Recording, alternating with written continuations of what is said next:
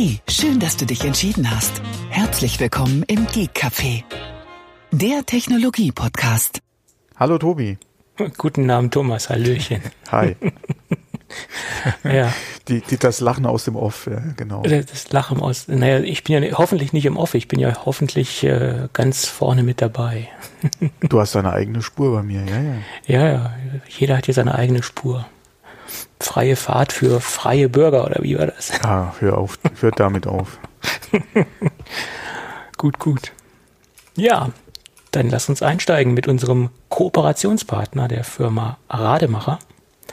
Und wir machen es ganz kurz am Anfang zumindest, weil zum späteren Zeitpunkt, also am Schluss der Sendung, haben wir noch ein kleines Gewinnspiel. Ja, aber dazu nachher mehr. Okay, gut. Gut. Ich habe mich jetzt schon auf Einzelheiten gefreut, aber Nein, dann später. Wir müssen doch hier den Spannungsbogen aufbauen. Jo. Ja, ja. Und wo wir gerade bei Spannungsbogen sind, äh, Samsung macht es äh, auch sehr spannend, weil Samsung hat angekündigt, dass sie was ankündigen wollen. Das, das muss man auch mal hinkriegen. Also sie haben jetzt angekündigt, dass sie den Liefertermin für das Galaxy Fold äh, demnächst bekannt geben wollen. Bin ich mal gespannt, äh, wie das enden wird, das Ganze. Ja, hatten sie nicht äh, vor ein paar Wochen schon gesagt, dass sie den Termin jetzt bekannt geben würden? Also haben sie quasi da den Teaser geteasert. Ja, so ungefähr. okay. Ich meine, so kann man auch Zeit, ähm, Zeit äh, schinden. ja. Und dann gibt es noch ein paar Kleinigkeiten. Ähm, es war ja bisher die, die Rede davon, dass am iPad Pro mit iPad OS nur USB-Mäuse funktionieren, respektive USB-C-Mäuse. Ähm, das ist jetzt nicht so. Da hat jemand ein, ähm, oder was heißt jemand? äh, denjenigen, den wir jetzt gerade in den Shownotes verlinken, hat ein YouTube-Video gemacht und äh, hat gezeigt, dass auch ganz normale Bluetooth-Mäuse funktionieren. Also er hat dort eine Microsoft-Maus gehabt, hat auch eine, glaube ich, auch eine Apple-Maus gehabt. Also das funktioniert wohl auch ohne Probleme. Ähm, ja, hätte mich jetzt irgendwie auch gewundert, wenn das Probleme machen würde. Ähm, es macht keine, es funktioniert. Ganz interessant. Ja. Hm, nachdem ja die Aussage war, dass nur kabelgebundene funktionieren, könnte vielleicht auch was mit den Betas zu tun haben, dass vielleicht da nochmal dann was geändert wurde. Ja, scheinbar. Kann sein. Macht aber auch Sinn. Äh, auf jeden Fall. Ja. Mal gucken, wie es in der Finalen dann aussieht. Wäre nicht das erste Feature, was sie wieder gestrichen haben. Wobei es gehört zu den Accessibility Features, von daher, also die Funktion wird drin bleiben. Mal gucken, ob es dann auch Bluetooth bleiben wird, ja. ja. Ja, gut. Äh, noch eine andere Sache, wir hatten vor äh, einigen Folgen mal über äh, das Apple-Logo gesprochen in Bezug auf äh, Apfelroute, also diesen Fahrradweg mhm. ähm, die ja mit einem Logo gearbeitet haben, wo wir schon gesagt haben, na, eine gewisse Ähnlichkeit kann man schon erkennen, aber ja, äh, dass Apple da äh, so ein bisschen den Zeigefinger gehoben hat äh, und das äh, eigentlich untersagen wollte, die Nutzung dieses Logos, ähm, fanden wir beide ja damals schon nicht so prickelnd, mhm. weil äh, klar, Ähnlichkeit ist da, ähm, aber es ist jetzt nicht so gravierend gewesen, dass man wirklich gesagt hätte, hier, da besteht Verwechslungsgefahr. Äh, schon gar nicht in Bezug auf den Fahrradweg. ähm, aber, wo wir auch schon drüber gerätselt haben, ob's, äh, beziehungsweise welches Designelement oder ob es halt generell so ein Problem ist, äh, kam jetzt auch äh, noch ein bisschen News raus. Und zwar hat sich Apple tatsächlich an dem Blatt gestört weil es aus diesem Logo dann quasi einen Apfel gemacht hat. Äh, wie gesagt, dieser Apfel und die Öffnung nach rechts ähm, hat sich jetzt herausgestellt, war wirklich das, was Apple moniert hat. Ähm, also auch das, worüber wir schon orakelt hatten, äh, wo ich ja auch meinte, hätten sie das mit dem Blatt anders gelöst, wäre die Problematik vielleicht so in dem Sinne nicht entstanden. Ähm, das Schöne äh, da jetzt an der News ist eigentlich, dass ich Äpfel, äh, Äpfel, dass sich Apple und die, die Macher der Apfelroute jetzt außergerichtlich geeinigt haben. Die haben einen Vertrag zusammengeschlossen, was die Nutzung des Logos äh, ohne Änderungen betrifft.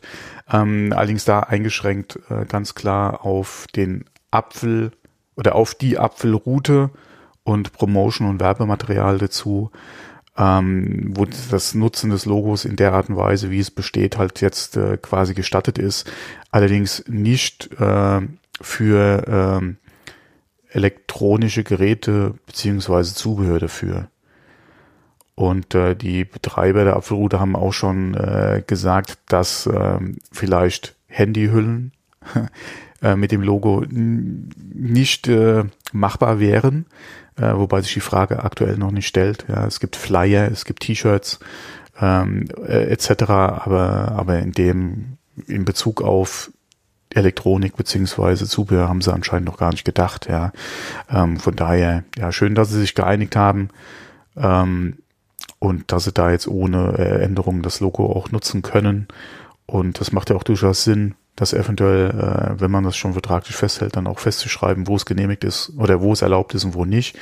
Wenn wir mal ganz zurück ähm, an die Anfänge von Apple Music äh, denken, beziehungsweise iTunes, ähm, gab es ja auch damals äh, die Problematik mit, äh, oder wo Apple ja auch äh, die Problematik hatte mit äh, Apple als Music Label, damals die Beatles.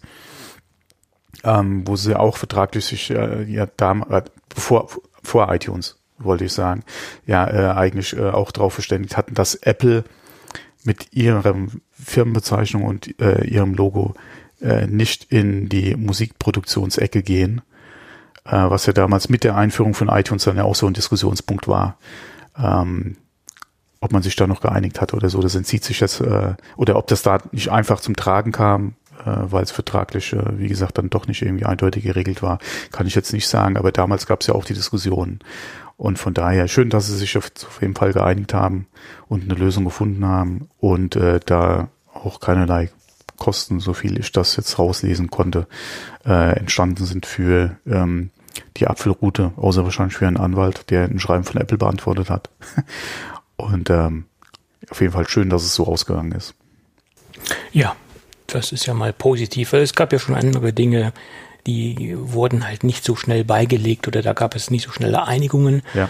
Ähm, von daher ist das äh, sehr positiv. Ja, ja, ja. ja. Ähm, noch eine Sache, wir hatten ja hier schon letzte Woche WWDC und so weiter und jetzt äh, ist eine Woche rumgegangen und äh, es sind auch einige Podcasts äh, jetzt äh, veröffentlicht worden, wo der ein oder andere Mitarbeiter von Apple sich die Ehre gegeben hat, um es mal so auszudrücken.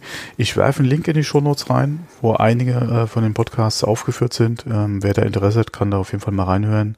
Äh, übliche Verdächtige, klar. Daring Fireball, der macht ja jedes Jahr äh, sein äh, Talkshow live ja, waren auch wieder Gäste da, unter anderem ja der Craig Federighi. Ähm, der Craig Federighi war auch in dem Podcast von Mac Stories, äh, auch eine Folge, die man sich auf jeden Fall anhören kann, äh, plus andere Gäste noch in anderen Podcasts. Link ist in den Show Notes. Ja, ja. Äh, Greg Federici ist ja sowieso äh, ein Garant für gute Unterhaltung. um es mal so zu sagen, ja. Egal ob auf der Bühne oder im Podcast. Da, ja. da, ist immer der ein oder andere Lacher da mit dabei, ja. Und ich habe das Gefühl, er, er wird von Jahr zu Jahr besser. Also ja. er, er entwickelt sich weiter. Ja, er entwickelt sich weiter. Und da auch gerade äh, die, die Podcast-Folge von App Stories, äh, von doch App Stories, Mac Stories, äh, App Stories heißt, glaube ich, der Podcast, ähm, ist ja auch, äh, ist ja Federico Fetici, ja, der bekannt ist für seine teilweise äh, bücherfüllenden äh, Artikel, die er schreibt. Äh, da hatte Craig Federighi auch mal Bezug drauf genommen in Bezug auf äh, iPad OS. Das war eigentlich auch äh, eine sehr schöne Sache. äh, kann man mal reinhören. Ja. Ja, ich habe mich da noch nicht komplett durchgearbeitet, aber das, oh, das kommt noch. So viel Material, um ja, Gottes ja. Willen, ja, da kommst du ja gar nicht mehr zu. Ja, Plus gut, dann die anderen Podcasts, die wir ständig noch ansprechen, das. Äh, ja. ja gut, diese Keynote äh, bietet ja auch sehr viel ja. äh, Besprechungsbedarf. Ne? Von mhm. daher schauen wir mal. Gut, und heute machen wir sozusagen den Rest vom Schützenfest, äh, den Rest der Keynote. Naja, da und, hast du hoffentlich ein bisschen was vorbereitet, dann kann ich ja quasi mich mal kurz um meine Katzen kümmern und komme dann so in der Stunde nochmal zurück. Nein, nein, nein, nein. Eigentlich kommen wir zum zum Teil, der für mich jetzt nicht ganz so spannend war. MacOS 10.15 äh, Catalina hm, hat mich jetzt nicht so geflasht. Eine solide Weiterentwicklung und es sind dort auch Dinge passiert, die schon vorher ähm, in der Gerüchteküche im Umlauf waren. Sprich, iTunes ist äh, gestorben, zumindest äh, auf dem Mac. Und sagen wir mal, äh, ja, gestorben ist es nicht ganz. Es geht ja in, in, in Music auf, was ja sehr viel Funktionalität ja auch bietet, was iTunes vorher hatte. Äh, es nennt sich jetzt anders. Ja, es ist jetzt getrennt äh, vom ganzen Rest, äh, aber ähm, im Prinzip äh, bietet es ja doch noch äh, einen Großteil der Funktionalität, die iTunes ja auch hatte in Bezug auf Musikbibliothek, äh, Apple Music etc. Ja, also sagen wir mal so, die, die Grundstruktur von iTunes ist, ist äh, gesplittet worden und hat sich halt mhm. halt in mehrere Apps aufgeteilt. Und ähm, die alte Darreichungsform, das alles in einem Programm zu haben, das, das, das haben wir jetzt nicht mehr. Und äh, wie gesagt, das haben die jetzt in mehrere kleine Programme aufgeteilt. Und die ganzen Features wie Backup und äh, die iTunes äh, oder das iOS-Device zu verwalten, das findet man dann im Finder wieder in der linken Spalte äh, als Gerätefunktion etc. Und da kann mhm. man dann auch sein Backup machen und halt das tun, was man früher mit den Geräten auch in iTunes gemacht hat. Ja. Äh, also lokale Backups. Frage, genau, eine Frage. Ja, das wäre auch das Einzige, wofür ich iTunes nochmal aufmachen würde. Das wäre nämlich jetzt meine Frage gewesen. Wann hast du das letzte Mal den iTunes genutzt? Das mache ich eigentlich jedes Mal, wenn so ein Major Release ansteht. Also wenn jetzt ein Sprung von 13, also von 12 auf 13 ansteht, ja. dann mache ich auch nochmal ein lokales Backup. Ähm, um von deinen halt, iOS-Geräten, ja. Genau, aber von den iOS-Geräten, ja. Ansonsten? Du meinst jetzt iTunes? iTunes nutze ich teilweise auch, ne, nicht nur teilweise, lokal auch als Podcast-Player. Also, oh, oh, okay, okay, okay. Ja, ja. ja, ja ich überhaupt nicht. ich mache auch für Backups iTunes nicht mehr auf, weil ich habe das mittlerweile alles in der Cloud ich mache da gar nichts mehr mit iTunes. Nix. Naja, ich du hast halt den, äh, den Vorteil, wenn du ein lokales Backup ja. machst und wenn du das mit Passwort versiehst, ja. dass du auch die ganzen Passwörter mitgesichert hast und dass ja. du diese ganzen Sachen nicht mehr neu eingeben musst. Ja, äh, wobei. Äh, solche Dinge. Ja. Oh Gott. Äh, ja. Ja, aber wie gesagt, äh, klar, dafür würde man es vielleicht nochmal aufmachen, aber ansonsten. Äh, du nutzt ja auch kein Apple Music, oder? Bist du immer noch Spotify? Nein.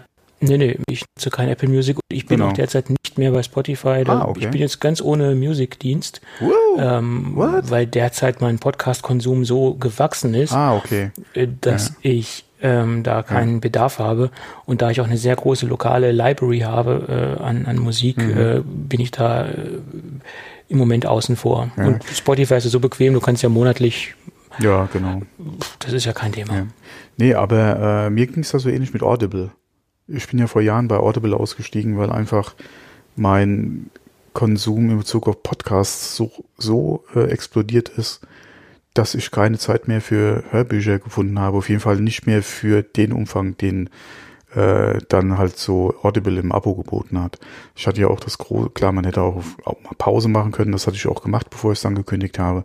Aber ähm, das war dann einfach zu viel. Vor allem gerade Hörbücher, die ja dann nochmal um etliches länger äh, sind als ein Podcast in der Regel. Aber klar, es gibt da diese zwei bekannten Ausnahmen, von denen es ja einen leider nicht mehr gibt. Ähm, aber äh, ja, da, ist bei mir Audible gestorben. Nee, aber ich selbst bin ja noch Apple, Nutz, äh, Apple Music Nutzer und Abonnent, aber auf am Mac mit iTunes habe ich das eigentlich auch nicht mehr genutzt äh, weil das eigentlich hauptsächlich alles über iOS läuft und als Podcast-Player. Äh, ich bin ja nach wie vor überzeugter Pocketcast-Nutzer, benutze ich das Webinterface von Pocketcast. Das macht halt auch Sinn, wenn man jetzt zum Beispiel auf der Arbeit ist und dort was hören will, kann man das im Browser aufmachen. Solche Szenarien sind natürlich in Pocketcast ideal, ganz klar. Ja. Genau. Ja, ja aber das wäre jetzt meine Frage gewesen, weil wie gesagt, iTunes war. Ja, also ich, ich freue mich auf die Erneuerung und ich freue mich auch darauf, dass es wahrscheinlich noch etwas äh, performanter sein wird, weil wenn du iTunes halt nicht mehr in dem Sinne ja. diesen riesen Brocken im Hintergrund laufen lassen musst, weil das Ding schluckt ja schon Performance äh, und äh, das aufgeteilt ist in diesen schlanken Apps. Ich hoffe mal, dass sie schlank sein werden, dann äh, wird das schon ganz äh, gut, hoffentlich gut funktionieren. Und ähm, die ganzen Bibliotheken sollen ja dann auch automatisch importiert werden. Also die mhm. Konvertierung von dem jetzigen iTunes in die, die neuen Apps, das soll auch hoffentlich äh, gut funktionieren. Ja, ja, ja. vor allem äh, Pocketcast, also die Pocketcast-App loben sie ja auf dem Mac jetzt ohne Ende und das ist ja auch so eine Catalyst-App, die ja für iOS und für Mac quasi äh, äh, eins ist. Ja, bin ich mal gespannt. Ja. Ja. Äh, ja, oh gut, und auf Windows wird äh, iTunes weiterhin existieren. Ja. Da wird es auch weiterhin gepflegt. Sie haben, es gab zwar schon so Gerüchte, dass es nicht mehr lange dauern wird und dass es nur eine Frage der Zeit ist. Bloß das glaube ich persönlich nicht. Also ich glaube, äh, iTunes wird länger unter Windows bleiben, als, als, als die Gerüchte im Moment im Umlauf sind. ich denke auch, weil das ist ja auch quasi dann die einzige Möglichkeit, die du hast, äh, dein iOS-Gerät äh, zu verwalten, einzubinden. Genau. Und ähm, das wird uns, denke ich mal, nur lange, lange Zeit in der Windows erhalten bleiben. Ja. ja, so ist es. Ja, was auch verschwunden ist, ist das Dashboard. ähm, ja, hast du das Dashboard äh, aktiv benutzt oder benutzt du das es? Das ist noch? jetzt genau die Frage wie mit iTunes. Also ich nutze das Dashboard auch nicht mehr. Okay ehrlich gesagt ähm, habe ich es früher aktiv genutzt, um ja. zum Beispiel auf so Kleinigkeiten zurückzugreifen wie Taschenrechner. Du konntest es ja auch individualisieren etc. Mhm. Ähm, da habe ich es benutzt, aber ähm, ich glaube seit den letzten zwei, drei Jahren äh, habe ich es nicht benutzt. Äh, also wie war das früher TM? Ja, genau. Ja, ja ich, ich öffne es mittlerweile noch nicht mal aus Versehen.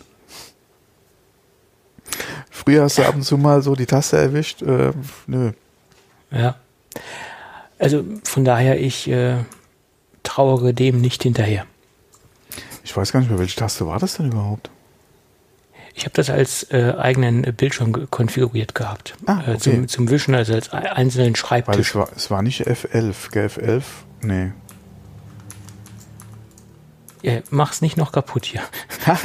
genau, während der Aufnahme mal alle Tastenkombinationen ausprobieren. Ja, sehr gut, ja. nee, nicht empfohlen. Nicht empfohlen, nein. Nicht empfohlen, nee. Gut. Ja, und dann gab es eine Funktion, ähm, in der ich sehr viel, in, in, in dieser Funktion habe ich sehr viel Hoffnung reingesteckt. Ähm, Sidebar, äh, Sidebar, Sidecar, Sidecar mein genau. Sidecar ist eine Bildschirmerweiterung und ein Grafiktablet Sie betonen ja immer sehr intensiv, dass es sich nicht nur um eine simple Bildschirmerweiterung handelt, sondern auch um ein reines oder um eine, eine, ein Grafiktablett. Und sie, ich denke mal, sie adressieren auch so Kunden, die mit, mit Wacom arbeiten. Wobei ich glaube, dass der Funktionsumfang und die ähm, Präzision und, und das, das komplette Feature-Set eines Wacom-Tabletts äh, wesentlich höher ist. Also da, da kann man wesentlich mehr mitmachen, ganz ja, okay, klar. da muss man aber auch mal gucken, das ist eine 1-0. Das, das, ist richtig. Das wird das sich definitiv auf jeden Fall noch weiterentwickeln, wenn die Akzeptanz halt entsprechend auch groß ist draußen im Markt. Ähm, und gerade beim iPad Pro, äh, gerade auch mit der Pencil-Unterstützung, sehe ich da durchaus Potenzial, dass bei den Leuten, die schon oder die eh mit einer Anschaffung eines Grafiktabletts geliebäugelt haben und da das iPad wegen der Apps des Pencils und dem mobilen Arbeiten und auch gerade des, des Displays wegen äh, mit in Erwägung gezogen haben, ist das jetzt mit so einem Punkt, wo du sagst, okay, dann greife ich zum iPad anstatt zu irgendwas anderem. Ja, das ist korrekt. Ähm, und vor allen Dingen, man kann sich so die, die Anschaffung des iPad äh, Pros ein bisschen schön rechnen. äh, kannst du so, also in, in, für diesen Anwendungsfall, okay, klar, du hast es ja schon angesprochen, Feature Set, äh, Anbindung, Integration, Funktionsumfang, Auflösung, äh, beziehungsweise wirklich äh, auch mit Stift etc. Das ist halt die Frage, ja, wie gut wird es halt in, in das OS integriert, äh, beziehungsweise welche Funktionen wirst du von OS-Seite einfach haben. Interessanter ist, wie sehen die APIs dazu aus? Welche Funktionen bieten die und wie können die zum Beispiel auch gerade von Photoshop, äh, von, äh, mir fällt immer nicht der Name von der Bildverarbeitung ein. Ähm, Lightroom. Yeah. Lightroom, äh, ja. Lightroom, wie sieht's da aus? Wie können die das in ihre Apps einbinden? Oder wie könnte Adobe das zum Beispiel in ihre äh, Apps einbinden? Ähm, Affinity, ja, aber auch so ein Ding. Ja, wie können die das halt äh, äh, integrieren? Und äh, das wird, denke ich mal, eine, eine sehr spannende Sache, ja. Ja, man sieht ja auch, dass der, der Pencil nochmal von der, von der Reaktionszeit, also von der Millisekundenzeit mhm. nochmal weitergebracht worden ist. Wir sind, glaube ich, von 20 auf 9 Millisekunden runter. Das zeigt ja auch, dass da noch einiges ähm, passiert und dass auch noch Luft nach oben ist. Äh, und, und dass sich in den nächsten Jahren, denke ich, da noch was tun wird wie du eben auch schon sagtest, je nachdem, wie es der Kunde annimmt, wird das ein großer Erfolg, wird das eine große äh, Marktakzeptanz finden, äh, wird Apple da wahrscheinlich auch noch ein bisschen mehr äh, Entwicklungspower reinstecken in die ganze Sache. Ganz klar. Ja, aber Hand-off sage ich schon, nein, Sidecar. Äh, Sidecar wird äh, nicht mit jedem äh, iPad funktionieren, sondern mhm. wohl nur mit dem iPad Pro und auch nur mit gewissen Macs, also MacBook Pro ab 2016 sollte es dann schon sein. Äh, und auch ähm, Desktop-Rechner äh, sind auch nur modernere dabei. Da, da habe ich jetzt nicht alle im Kopf, die es sind, aber ähm, so ältere Semester sind dort nicht vertreten. Da muss man halt genau gucken, was äh, kann der Mac, den ich habe, oder, oder was kann er nicht. Also sollte man vorher mal ein ja. bisschen die Kompatibilität äh, checken, bevor man da einsteigen will. Das ist wie in der Vergangenheit ja auch, gerade was AirDrop oder so betrifft, ja, da sind ja auch mal so ein paar ältere Macs rausgefallen. Ähm, mein Mac Mini wird jetzt auch von, Catal von Catalyst, wollte ich schon sagen, von Catalina nicht unterstützt. Ja, der fällt raus. Äh, also von daher, ja. Hm. Ja, aber dann müsstest du ja noch einen 2011er, glaube ich, haben, ne? Äh, Mac Mini. sogar. 10. Ja gut, okay, ja. Ich glaube, ab 2012 ist man, ist man safe mit den Macs. Mhm. Da hat man noch eine vernünftige Unterstützung ja. oder das wird noch offiziell unterstützt. Und alles, was da drunter ist, dann wohl nicht mehr. Mhm. Äh, obwohl wir ja auch schon gesehen haben, dass es so ein paar Hacks gab und so ein paar äh, Updates damals ja, auch. Äh, gibt immer noch Möglichkeiten, das zum Laufen zu bekommen, aber nicht auf offiziellen Weg. Genau, und die Frage ist halt immer, wie glücklich ist man dann mit so einer Lösung. Ja, ich habe das ja auch mal gemacht auf meinem äh, äh, MacBook Air, mhm. dem ganz alten, das war ja auch noch eins der äh, ersten Generationen. Ähm, da habe ich ja auch noch äh, die erste, die nicht mehr offiziell unterstützt wurde. Dafür gab es auch noch eine, eine, Möglichkeit. Ich weiß jetzt gar nicht mehr, welche Version das war. Die hatte ich ja auch noch zum Laufen gebracht. Aber spätestens dann mit dem nächsten Update, ja, ist ist immer so ein so ein Ding, inwieweit es dann ohne weitere Hacks dann funktioniert und man will ja eine native Unterstützung haben. Ja, und äh, also die, die Lösung, die ich bisher kannte und die ich auch teilweise mal ausprobiert habe, war dann so, du musstest nach jedem Update nochmal diesen USB-Stick drüber laufen lassen, dass der dementsprechend dein System äh, so manipuliert, dass es dann auch nach dem Updates noch funktioniert. Also so, naja, es war nicht bequem. Ja. Es hat zwar immer dann funktioniert, aber es, es war so ein bisschen gefrickel. Hm. Und äh, ich, ich würde es jetzt nicht unbedingt empfehlen, aber okay. Ja, man muss ja auch mal gucken. Wir haben jetzt 2019, der ist von 2010. Irgendwann ja, wird es Zeit. Ja. In neun Jahre, ich, ich, ich sage es ja auch immer und es sagen auch ganz viele andere, mach das mal mit einem PC, versuch den neun Jahre am Laufen zu halten. Also laufen wird er wahrscheinlich schon noch, äh, aber im Betrieb zu halten mit, mit aktueller Software und damit auch vernünftig zu arbeiten, ich glaube, das ist im PC-Bereich sehr schwierig.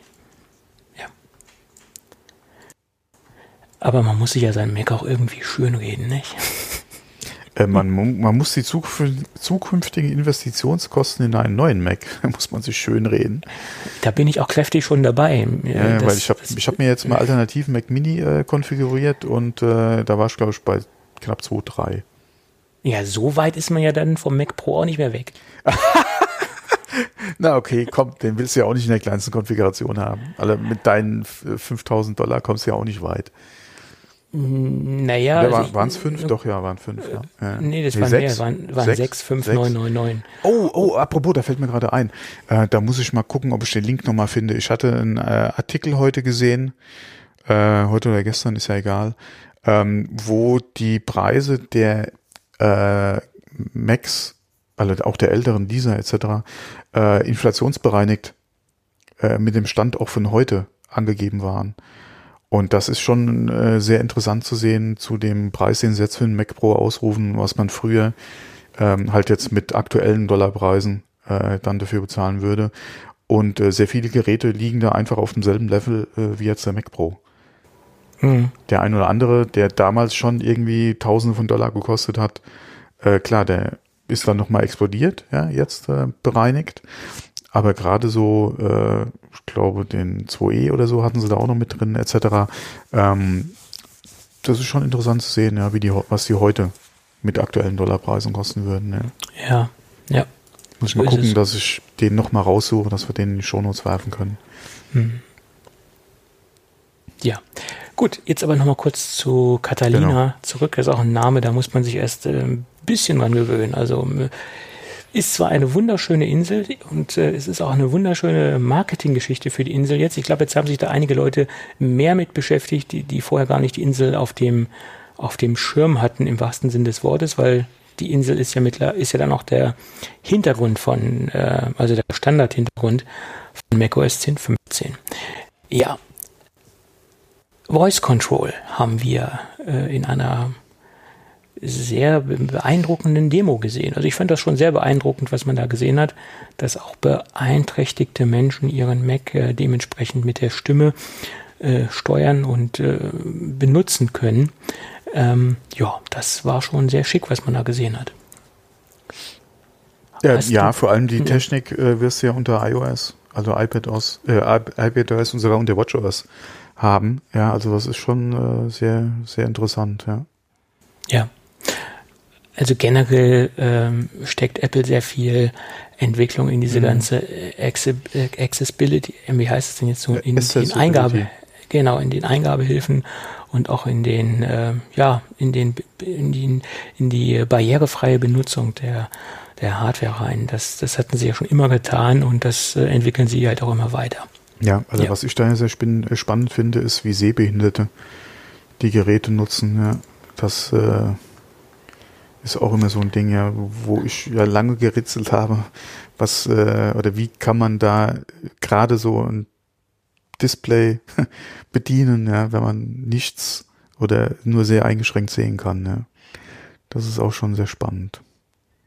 Ja, also die eingebaute Zoom-Funktion zum Beispiel, dass man die ganz normal mit Tastenkombination stufenlos hochzoomen kann, äh, die ist ja auch serienmäßig im Betriebssystem äh, vor Jahr, also mit einer relativ vernünftigen Funktionsumfang und auch mit, ähm, wie soll ich sagen, ohne dass jetzt auch die Performance oder dass jetzt irgendwie die äh, grafische Darstellung jetzt irgendwie leckt, äh, vernünftig abge äh, abgebildet. Ähm, ich weiß noch vor zig Jahren, da, da hatte ich einen Kunden, der, der war sehbehindert und der hatte auch ein Windows-System und äh, der suchte halt ähm, eine Vergrößerungssoftware. Und damals gab es diese Software, die auch relativ teuer war.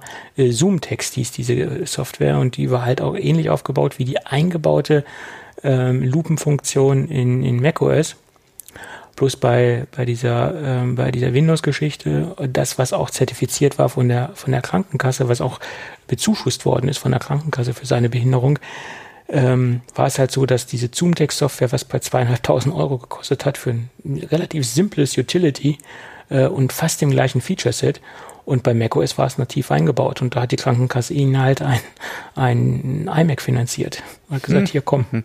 okay. du kriegst ein iMac, ist letztendlich günstiger als äh, jetzt die, die Zoom-Text-Software zu äh, verwenden. Das war schon vor zig Jahren, ich glaube, das war noch äh, das so, so Snow Leopard. Sein, ja. ja. ja, Aber im Endeffekt haben wir jetzt noch die gleichen äh, Zoom-Funktionen drin. Es hat sich im Endeffekt nicht geändert. Das kann man noch genauso konfigurieren wie, wie damals auch. Also in macOS. Und ich weiß jetzt nicht, wie gut und wie schlecht das jetzt äh, im, im aktuellen Windows aussieht. Das wird sich wahrscheinlich auch weiterentwickelt haben. Aber zur damaligen, äh, zur damaligen Zeit war das bei Windows äh, sehr, sehr schlecht. Also das die Bordmitte. Naja, das nur so als kleine Randnotiz. Dann kommen wir zum Project Catalyst. Äh, ehemals, ehemals Marzipan. Marzipan. Hm. Obwohl, Marzipan fand ich irgendwie charmanter. Ja, ich denke mal Catalina, Catalyst, ja, bietet sich halt an. Ja. ja, ja, ist richtig. Ja. Und es ist ja nicht so, wie viele vermutet haben, dass man jetzt auch iPhone-Apps äh, dementsprechend dort abbilden kann. Das geht nicht. Das bezieht sich wirklich nur auf iPad-Apps. Äh, so ist der letzte Stand. Und das, äh, denke ich, macht ja auch Sinn, dass jetzt nicht jeder Mist äh, äh, auf, den, auf den Mac geschmissen wird.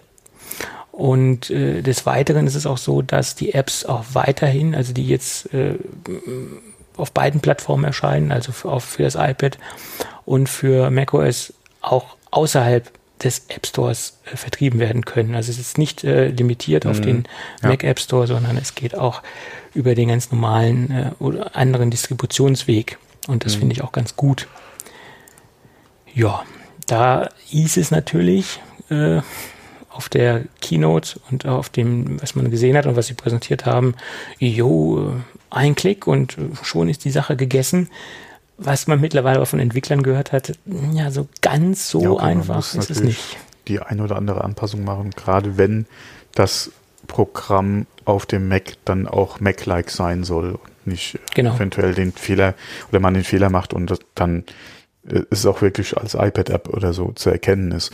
Ähm, aber auch gerade dazu und Swift UI und so weiter, ähm, wenn man da nochmal auch live was hören will von Craig Fageridi, äh, Craig Fageridi, ah, jetzt, jetzt kriege ich den Namen nicht mehr raus, also von Greg hören will, äh, auf jeden Fall mal in den Mac Stories Podcast reinhören, weil da reden sie nämlich über Catalyst, iPadOS, Swift UI und so weiter. Ähm, also wer da noch ein bisschen mehr äh, dazu hören will, äh, direkt aus der Quelle sozusagen, könnte da in den Podcast nochmal reinhören. Ähm, ich glaube, Upgrade war auch nochmal was zu Swift UI, das muss ich, habe ich allerdings noch nicht gehört. Ähm, aber wir hatten ja eh den Link zu den ganzen Podcast-Folgen nochmal äh, in den Shownotes drin, also kann man sich auf jeden Fall mal durchhören. Und wie gesagt, gerade im Zug auf Catalyst äh, war halt beim Federico der Crack da nochmal und er ist ja so ein, also Federico ist ja ein iPad-Nutzer mhm. äh, und zwar Hardcore äh, um es mal so auszudrücken. Und da hat er auch schon die passenden Fragen dazu gestellt in der begrenzten, leider doch begrenzten Zeit, die er hatte oder für das Interview zur Verfügung hatte.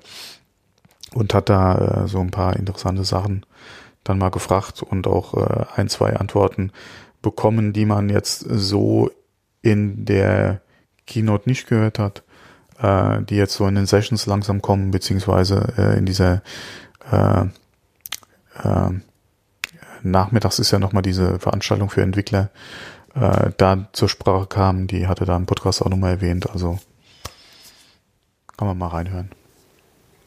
Ja, das ist dann, glaube ich, die State of the Union äh, Geschichte, die dann nochmal nachmittags. Ja, State of the Union, genau. Ja. Genau. Mhm. Also zwei ja. Stunden später, glaube ich, als die, die normale ja. Keynote. Mhm, genau. Da geht es dann nochmal so ein bisschen speziell um die ganzen Entwicklergeschichten. Mhm. Ja. Ja, wie gesagt, ähm, so ganz leicht, ganz so leicht, wie Sie es da gezeigt haben, ist es dann doch nicht. Wundert mich auch nicht.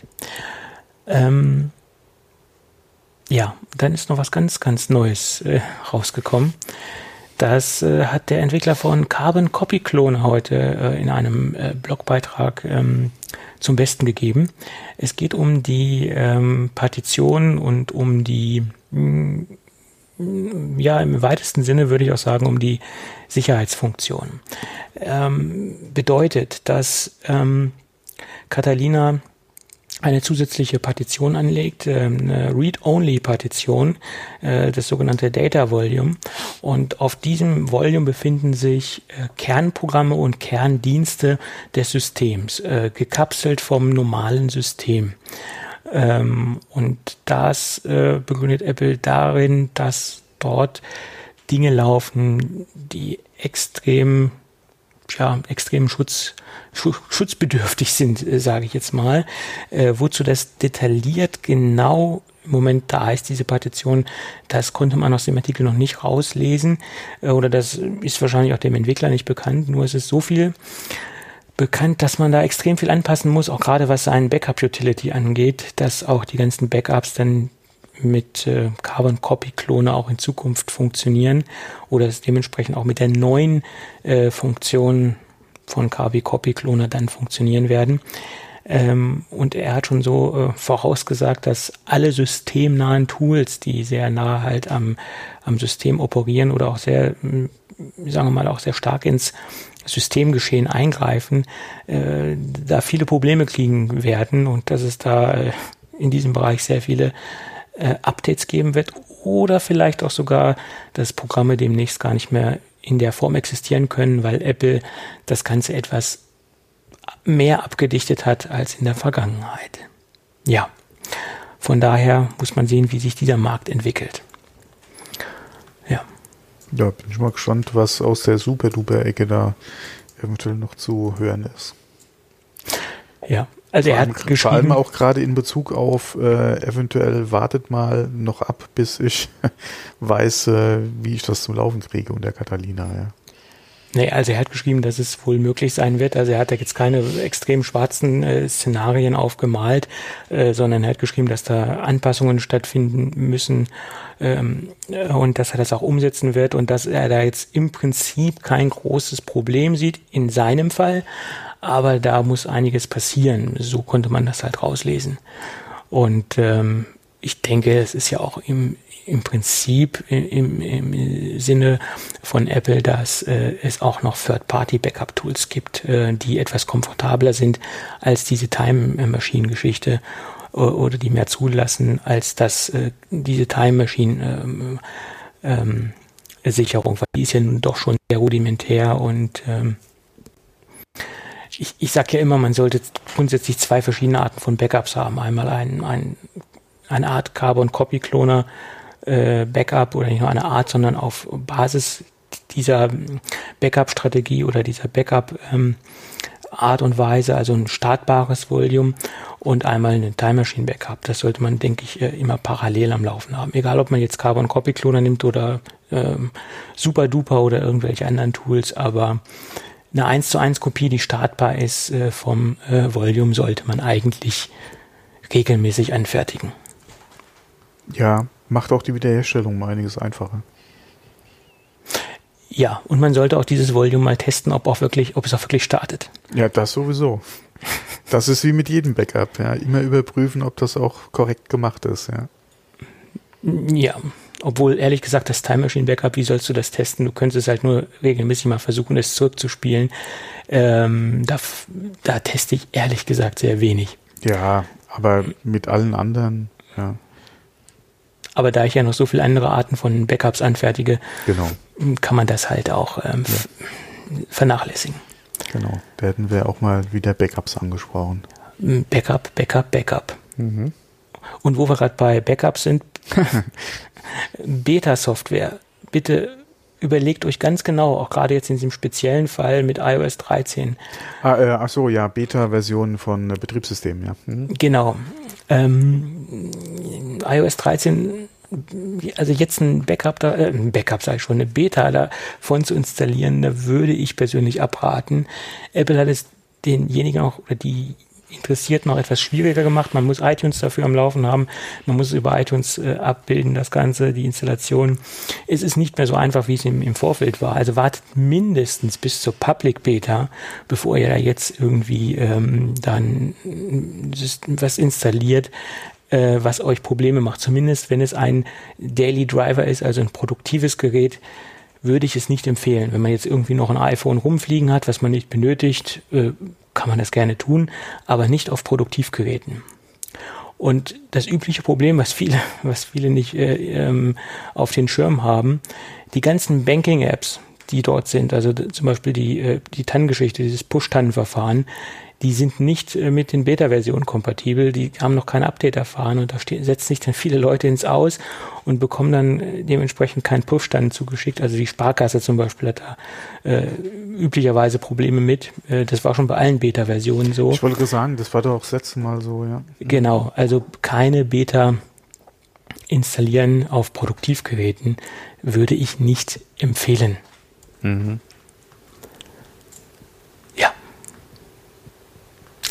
Ja, das war so für mich im Großen und Ganzen Catalina. Ähm, die VR-Geschichte wurde noch ein bisschen aufgemotzt. Wir sind jetzt bei VR Kit 3.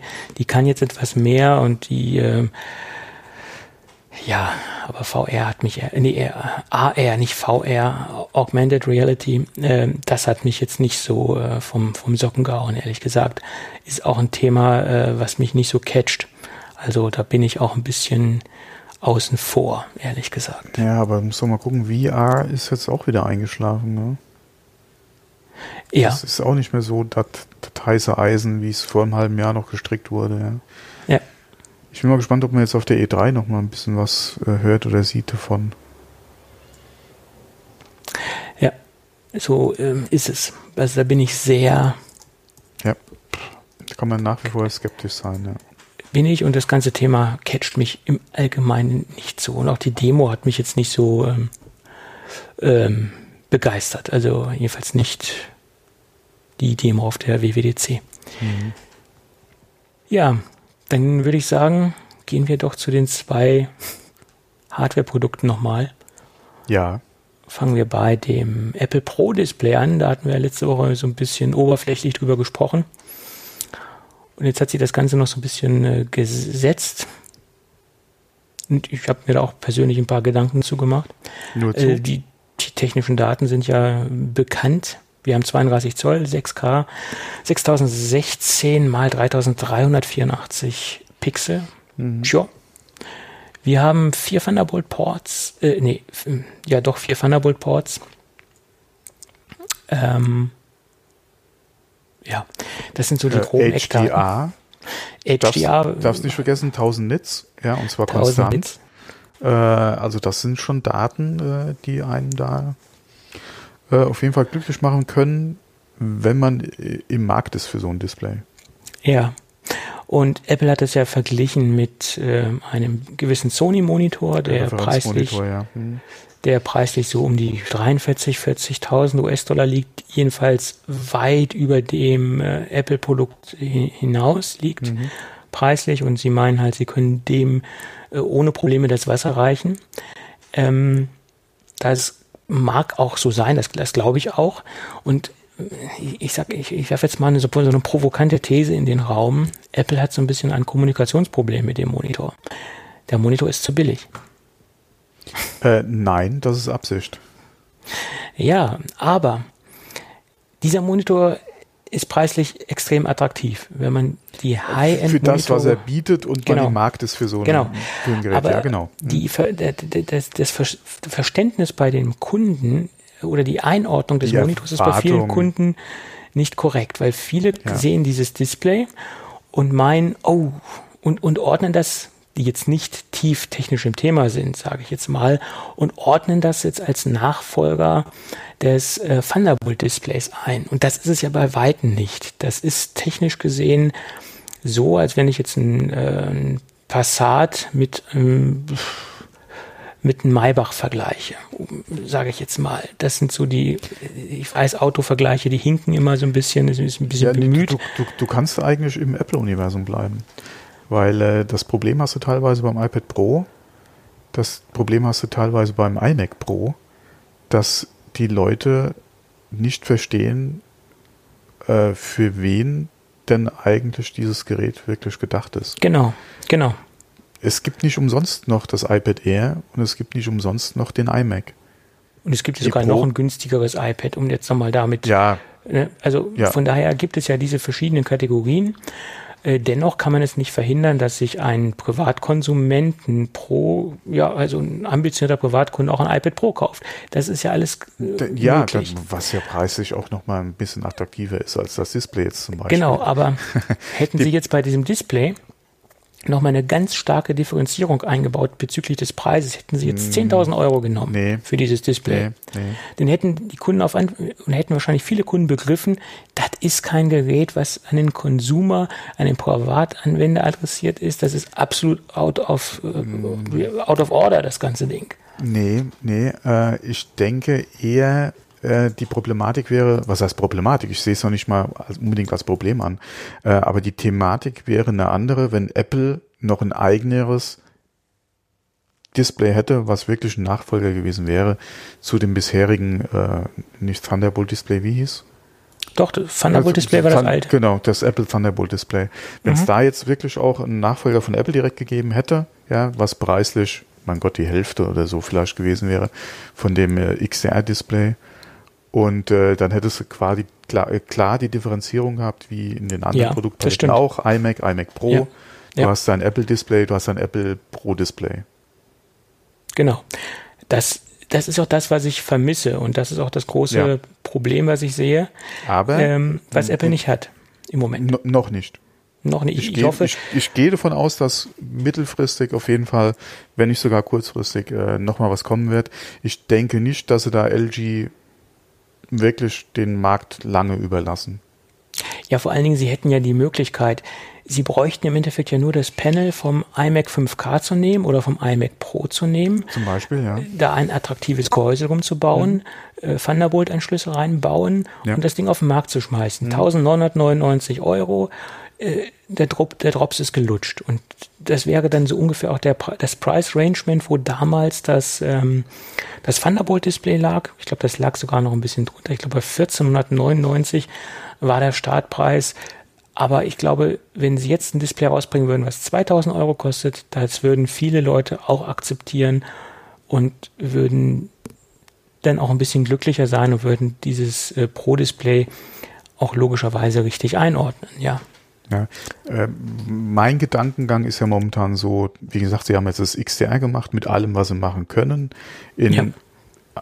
in hoffentlich einer Perfektion, ja, äh, nachher, wenn sie es ausliefern, was auch wirklich das widerspiegelt, ja, was sie jetzt vorgestellt haben, äh, wie sie es präsentiert haben, ja, und mit den Erwartungen auch diese geweckt haben, gerade mit dem Vergleich zu dem Sony-Referenzmodell, zu dem Preis.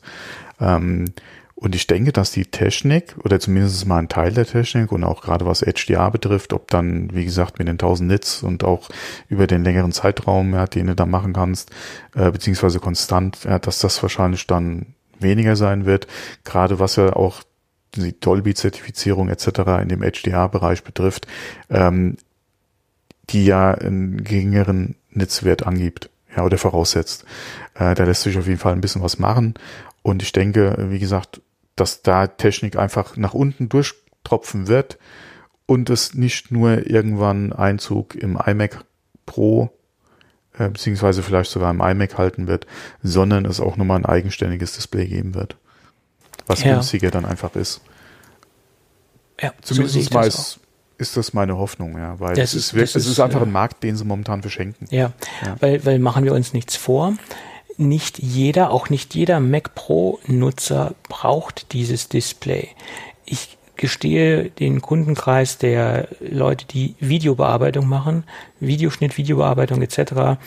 Und auch den Leuten, die äh, Grafikbearbeitung machen, denen gestehe ich das Ganze zu, dass sie sowas benötigen. Keine Frage. Und die freuen sich auch die, über das Gerät. Die, die sowas professionell machen und damit äh, ihre Kohle verdienen. Genau. Und die auch den Anspruch haben, einen Proof in dem Umfang machen zu müssen.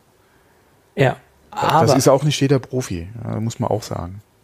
Okay, aber die Leute, die jetzt sagen wir mal extrem in diesem grafischen und diesem im Videobereich unterwegs sind, die brauchen das und die können so ein Gerät sehr gut gebrauchen, keine Frage. Ja, aber alle, ist aber auch der Preis kein Thema. Das mag sein, äh, aber alle diejenigen, die sich professionell mit äh, Musik beschäftigen oder die ja Sounddesigner, äh, Musiker, Komponisten etc die brauchen nicht unbedingt dieses Display für ihre Soundbearbeitung, für ihre, ähm, für ihre Spuren, die sie da am Bildschirm sehen. Da würde auch ein normales, ordentliches 5K, 4K Display ausreichen. Das ist meine Meinung. Ja, im Prinzip für alle Anwendungen, wo du nicht diesen, ähm, diesen Anspruch einfach hast, dass dein Bild- oder Videomaterial äh, an dem Bearbeitungspunkt X. Äh, und früher war das ja am, ganz am Ende der Kette, ja, bei den Preisen auch für so einen Monitor. Da stellst du ja keinen 40.000 Monitor an jeden Arbeitsplatz, auch nicht im Pro-Umfeld. Auch nicht in, in einem Studio, was irgendwelche Hollywood-Produktionen macht. Da hast du eventuell ganz am Ende, ja, so einen Monitor stehen, auf den du dann wirklich guckst, ja, und da deinen Beruf mitmachst. Ähm, und das ändert sich jetzt einfach mit, gerade in den ganzen äh, Produktionsabläufen, wo du deine Mac-Hardware noch hast, äh, ändert sich das definitiv jetzt mit dem Mac Pro äh, und dem XR-Display, weil du kannst, ob das, jetzt, ob das jetzt jeder Arbeitsplatz sein muss, mal dahingestellt, aber du kannst auf jeden Fall an wesentlich mehr Arbeitsplätzen dir so einen ja. Monitor hinstellen, mit dem du deinen Beruf machen kannst und hast den nicht nur ganz am Ende der Kette, ja. wo dir vielleicht irgendwo dann ein Fehler auffällt, sondern viel früher, ja. Und äh, das ist ein Mehrwert, ja, den kannst du einfach nicht unterschätzen. Und wie gesagt, und da macht das ja auch Sinn. Klar, dass du jetzt äh, äh, bei der Musikproduktion nicht bis in letzte Detail alle Farben ja, und HDR haben musst, ist denke ich mal auch klar, ist nice to have. Und je nachdem, welchen, welches Budget du eh hast, ja, kannst du dir vielleicht auch den Monitor dahinstellen, weil der einfach im Vergleich zu anderen Monitoren in der Qualität oder höchstwahrscheinlich, ja, von der Qualität her, äh, um einiges günstiger dann einfach ist. Und wenn das in deinem Budget drin ist und du eh einen Monitor irgendwie auf dem Schirm hattest, der vielleicht nicht ganz so viel, aber annähernd kostet und du gerne was mit dem Apple-Logo hättest, ja, dann kannst du da vielleicht zugreifen, wie weit es Sinn macht. Ja, muss dann jeder selbst entscheiden. Ähm, aber das ist definitiv nichts für unseren Schreibtisch.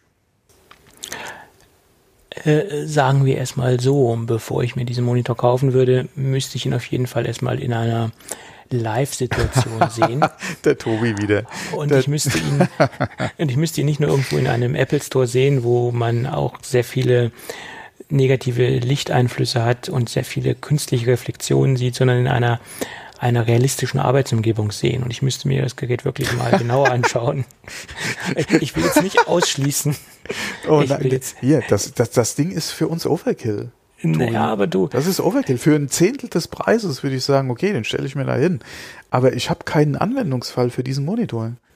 Null. Ja, aber ich sage ja immer, der Bildschirm ist, ist so die Schnittstelle zum, zum Rechner und wir gucken, oder ich Ja, zumindest aber- gucke da aber- sehr oft drauf und sehr lange drauf. Ja, aber das macht auch keinen Unterschied, ob du jetzt meinen, meinen Monitor oder einen, oder einen 4K-Monitor, egal von wem, oder, oder einen HDR-Monitor hättest, ja, selbst einen hochwertig teuren, ja, der kostet bei weitem nicht so viel wie dieses Display und der würde deinen Augen auch vollkommen ausreichen. Ja, Da- das du ist brauchst, richtig. Du brauchst, wir, Tobi, wir haben keinen Anwendungsfall für dieses Display.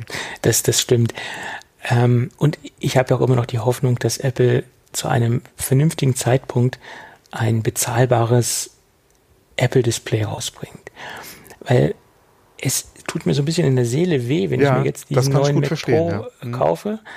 Wenn das passieren sollte, Für den du im Prinzip, ja, jawohl, ja, du hast ja schon mal d- äh, schön ja, geredet mit, ich muss ja, ja. testen können. Nein, nicht nur das. Ich habe da jetzt noch ein paar andere valide Argumente, die ich mir hier schon in eine kleine äh, Bibel geschrieben habe und mir das jetzt täglich aufsage.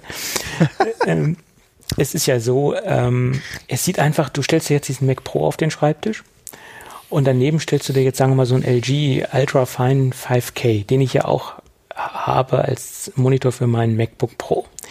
Den würde ich dann halt davon abziehen und würde den als Hauptbildschirm nehmen Macht ja Sinn. ist, ist ja, die- bin ich ja zu gezwungen. Was soll ich denn machen? Ich kann ja kein Thunderbolt 2 Display an einen äh, MacBook, äh, Mac Pro 2019 anschließen, obwohl Ja, theoretisch geht es.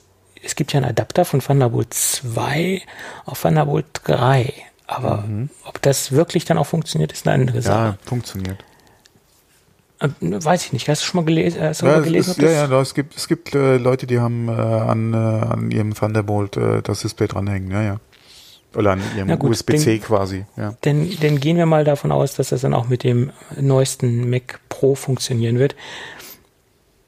Ähm, aber es sieht halt etwas bescheiden aus vom Design her. Man hat da wirklich Es, ein, es ist kein Apple, ja, ja, klar.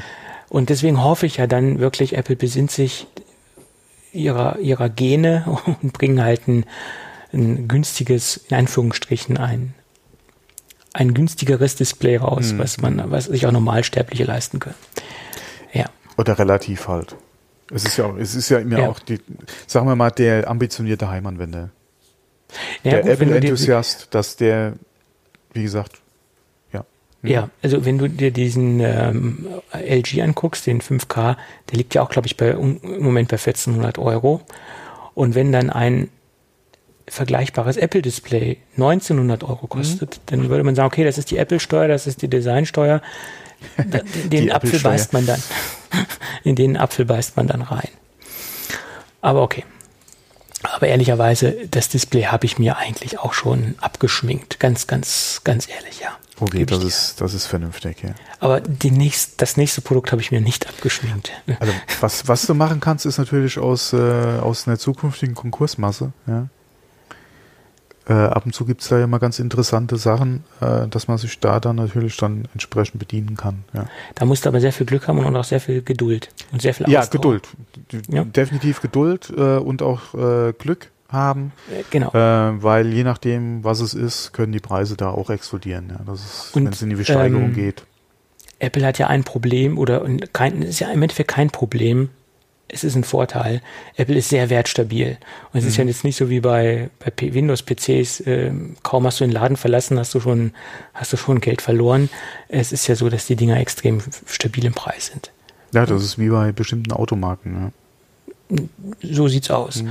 Und von daher ist es äh, teilweise auch nicht so, dass es sich unbedingt lohnt, gebrauchte Macs zu kaufen. Also nicht in jedem Bereich. Es gibt da einige, auch die sind da muss man halt äh, Glück haben, Glück äh, haben, genau. dass man Schnäppchen entsprechend machen kann. Genau. Mhm. Und man muss viel Zeit haben und ja. äh, man da, darf da nichts von heute auf morgen haben müssen. Ja. Genau. Ja, Wollen, das heißt müssen. Dürfen es ist ja immer so. Okay, wenn dein Gerät Wollen. heute kaputt geht und du dann da dann hoffst, günstig, dann. Nee, aber wie gesagt, das ist halt von heute auf morgen kriegst du oder kannst du kein günstig, in der Regel, sagen wir mal so, äh, außer mit sehr, sehr viel Glück, kannst du kein günstiges Schnäppchen machen. Ja, so ist von, es. Von guter Gebrauchtware, ja. Geht, ja. Ein, geht nicht, ja. Und wenn jetzt mein Rechner kaputt gehen würde von heute auf morgen und sich ja. die Reparatur nicht mehr lohnen würde, dann würde ich im Moment einen Mac Mini nehmen. Also das wäre jetzt ja, die schnellste Lösung. Ja, ja. Mhm. In einer vernünftigen Konfiguration. Und äh, das, ja, das, das wäre genau, dass man den Gebraucht auch nochmal vernünftig wegkriegt, genau. Mhm. Ja. Ja. Aber äh, Gott sei Dank, das Ding läuft noch und äh, bis September kann ich auch noch warten. Weil das sind nämlich die Gerüchte, die ganz neu sind. Ja. Oder nicht nur die mhm. Gerüchte. Wenn man sich bei Apple äh, auf der äh, amerikanischen Seite äh, einträgt, äh, man kann sich ja dort informieren lassen, wann die Dinger verfügbar sind, bekommt man jetzt die, die Information, ja, im September. Und ich hoffe mal, das stimmt auch. Das kann Apple einhalten, weil wir haben ja aus der Vergangenheit gelernt, dass gewisse Produkte immer mal wieder verschoben worden sind. Äh, ich hoffe, Sie haben den Mund in, dieser Richtung nicht so voll genommen. Ja, äh, vor allem, dass sie dann auch entsprechend Stückzahlen rauskriegen, weil ich denke, die Nachfrage wird äh, für den Bereich relativ hoch sein.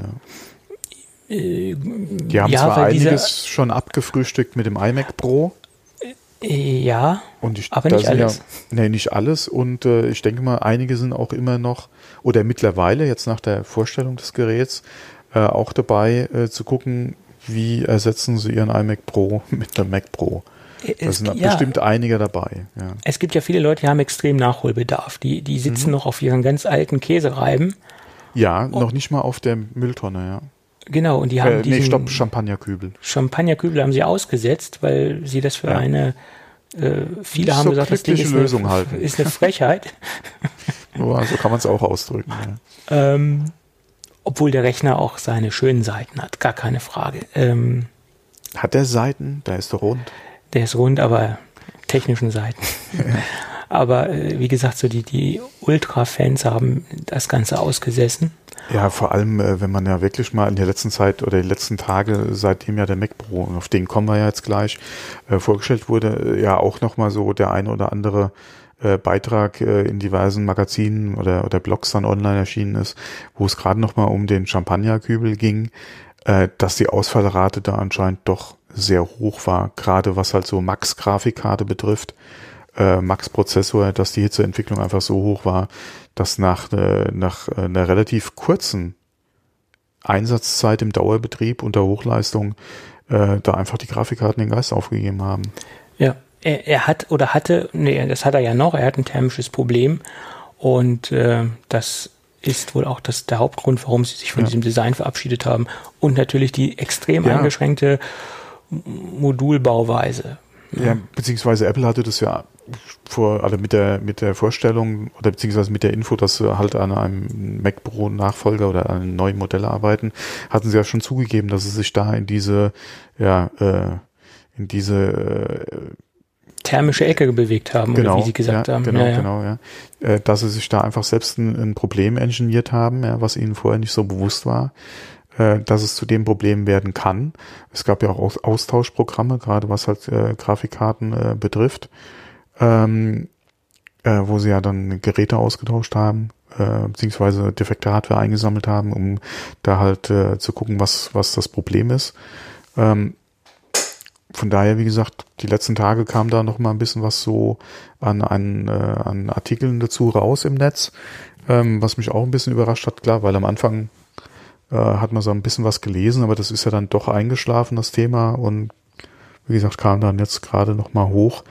Ähm, ja. Ja. Ja, und dieses thermische Problem haben sie ja so gelöst bei dem neuen Rechner, dass erstmal der Rechner an sich etwas größer ist. Das ist schon mal der Hauptvorteil. Und dass sie äh, ein bewährtes System, was ja jetzt nicht komplett neu entwickelt worden ist von Apple, sondern was es im PC-Bereich ja schon äh, sehr lange gibt, von vorne die Luft ansaugen und sie durch das Gerät durchziehen und nach hinten rauspusten. Das ist so das, was, was Wobei im Prinzip Apple wäre, wenn sie dann nicht wieder zumindest mal in ihrem Marketing-Sprech äh, halt alles besser machen würden.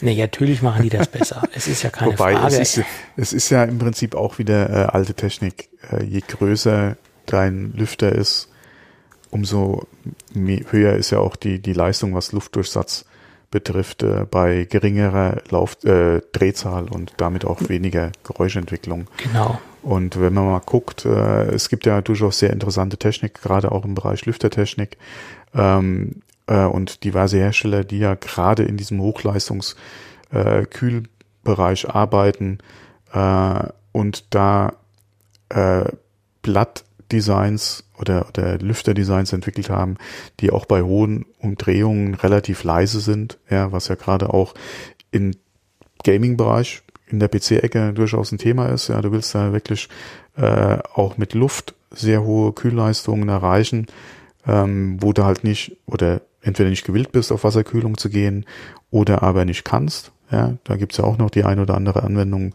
Ähm, und äh, wo die Systeme wirklich leise sind, ja. Und wenn du da halt einen Apple-Engineer mit einem entsprechenden Budget ausstattest, geht da einiges in dem Bereich, ja.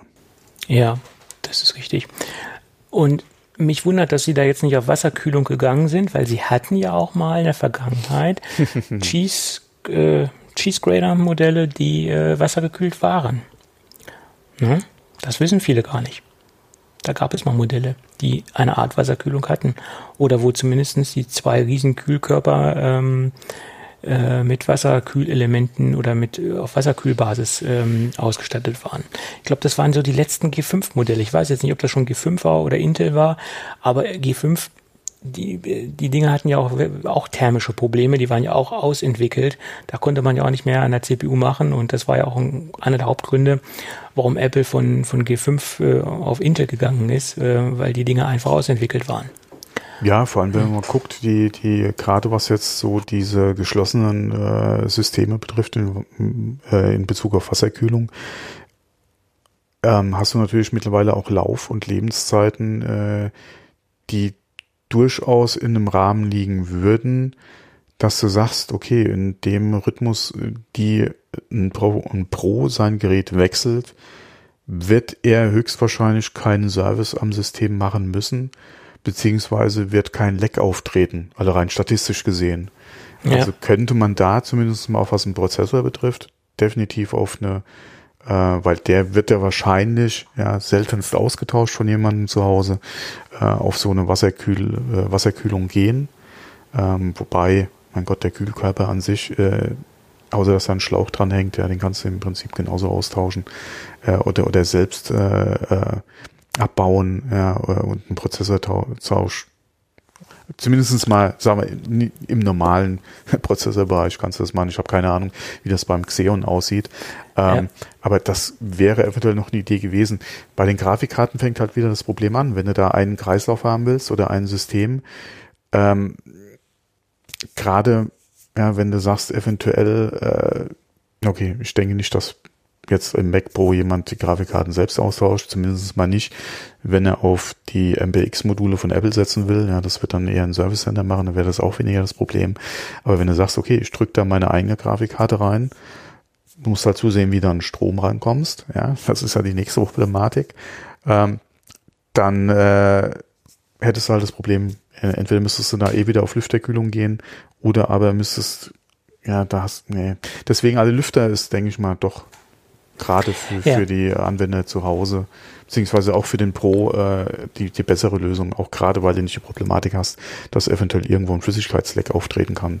Ähm, klar staubt so ein Lüfter auch mal zu, je nach dem Einsatzort, aber das ist einfacher zu bewerkstelligen als, eine, als ein Leck in, in, äh, in der Wasserkühlung. Und ich glaube, das ist der Hauptgrund, warum sich Apple halt gegen eine Wasserkühlung entschieden hat, weil diese modulare Bauweise und auch die mhm. Möglichkeit, dass jetzt in Anführungsstrichen jeder Kunde, der sich dafür äh, berufen fühlt, das Ding äh, umbauen kann oder verändern kann, es einfach ein Problem ergeben würde, wenn er jetzt äh, ja. da mit, mit einer, mit einer, den Wasserkreis oder den Kühlkreis halt schließen müsste oder den Kühlkreis unterbrechen müsste. Und da denke ich, ist das große Problem, warum Apple gesagt hat, nein, wir machen traditionelle äh, Lüfterkühlung. Und ich denke auch, es ist dennoch äh, wartungsfreier. Sollte so ein Lüfter kaputt gehen, sollte so ein Kugellager kaputt gehen, äh, dann tauscht man einfach die Lüfter aus und ich denke, die sitzen auch relativ gut, was man so gesehen hat, wenn man diese Haube hochnimmt, dann hat man ja einen wirklichen 360 Grad Zugang zu dem Gerät, der ist ja wirklich seitlich, hinten und vorne komplett, dann äh, liegt das System ja dann frei mhm. und somit kommt man auch gut an die Frontlüfter dran und äh, kann das Ganze dann, Ganze dann austauschen. Meistens ist es so, wenn Lüfter kaputt gehen, dass dann das Kugellager laut wird und dass da irgendwo dann äh, im, im Kugellager die Probleme auftreten. Also wo soll sonst noch ein Lüfter kaputt gehen? Das sind, glaube ich, die, die großen Schwachpunkte. Dass da ein äh, Lüfterrad abbrechen wird, das halte ich für sehr ja. unwahrscheinlich. Zumindest nicht, wenn man da irgendwie nichts reinsteckt. Normal, genau, nicht im, nicht im normalen Betrieb. Ja. Das, ist, das wäre ein Materialfehler und der sollte eigentlich bei der Qualitätskontrolle schon auffallen. Und ich ja. denke mal, die werden da auch High-End-Lüfter nehmen und nicht irgend so ein günstiges Kram. Ja, ja, da ist von auszugehen. Ich sag jetzt mal ja, ja. okay. Ja, aber lassen Sie mal kurz auf, den, auf, die, auf die CPU zurückzukommen. Wir haben mhm. also äh, 8, 12, 16, 24 und 28 Kerne. Also das sind die mhm. Maximalkerne, die man dort ähm, verbauen kann derzeit. Je höher man mit den Kernen geht, je geringer wird dann die Taktung. Die mhm. geht dann natürlich runter. Und die maximale Ausbaustufe des Arbeitsspeichers kann man nur in Anspruch nehmen, wenn man mindestens 24 Kerne hat. Mhm. Unterdessen, unter, unter 24 Kerne geht es dann nur bis 768 Gigabyte. Was mhm. auch schon ordentlich ist. Mhm. Ich habe heute mal geschaut, was im Moment in etwa vergleichbare Arbeitsspeichermodule von äh, Third-Party-Anbieter kosten. Die sind auch nicht gerade günstig. Ich habe geschaut, was ein 64 GB DDR4 ECC, äh, ECC 2666 kostet. Der liegt auch bei knapp 400 Euro. Mhm. Also, dass diese ähm, riesen Summen derzeit ja. im Umlauf sind mit 50.000 Euro, das kann ich verstehen, weil. Ja, alleine man, der Prozessor mit 28 Kernen kostet ja schon. Genau. Und alleine die maximale Ausbaustufe des Arbeitsspeichers, hm. die ist schon immens. Also, das geht schnell. Und wenn man denn sich denn die SSD dann noch zurechnet, in der maximalen Stufe von 4 Terabyte, ähm, wenn man eine Original-SSD äh, von Apple nimmt, dann wird das auch nicht günstig sein. Ja, wobei eine Original-SSD von Apple nehmen ist so ein Ding, ja. Ich hatte äh, mal noch einen Link zu einem Artikel reingeworfen ge, in, in die Show Notes, ähm, wo es gerade um die SSD auch geht und den Kasten-Connector, den Apple da äh, entwickelt hat. Da wird er nochmal verglichen zum M2, zum M-SATA äh, ja. und zu äh, diesem, äh, ah, zu, zu Octan wird er noch verglichen. Ähm, und man sieht da schon, dass Apple da wieder ihre eigene Suppe kocht. Äh, hattest ja. du nicht gesagt, dass irgendein Hersteller schon Module angekündigt hat? Äh, äh es War gibt nicht UWC mit irgendwie am Start? Äh, es gibt angekündigte Adapter, Ach, Adapter, ähm, okay. die dementsprechend drauf funktionieren. Viele haben auch erzählt, da habe ich mich auch so ein bisschen drüber amüsiert, dass man einfach M2-Karten ähm, dort reinsteckt. Mhm. Das geht nach meiner Meinung nicht. Das geht, hat Apple nee. unterbunden. Und von daher sollte man sich schon. Nee, die alleine auch von, von, wie gesagt, in dem Artikel, so wie ich ihn verstanden habe, sind die auch nicht äh, steckerkompatibel. Du kannst genau. auch eine M2 nicht einfach da reinstecken. Ja, und auch M2 ist ja innerhalb des Standards nochmal differenziert. Also der meistverbreitetste M2-Standard ist ja dieser 2288er Standard. Mhm ähm, bezieht sich halt auch nur auf die Bauform 22 mhm. äh, Millimeter breit, 88 äh, Millimeter lang. Mhm. Und das ist also so der, der quasi Standard in Anführungsstrichen. Es ja. gibt aber auch unter diesen Bereichen noch verschiedene Standards. Und trotzdem, dass diese SSD, wie gesagt, modular ist und dass äh, der Mac Pro auch zwei Steckplätze hat, sind es keine herkömmlichen M2-Slots. Mhm.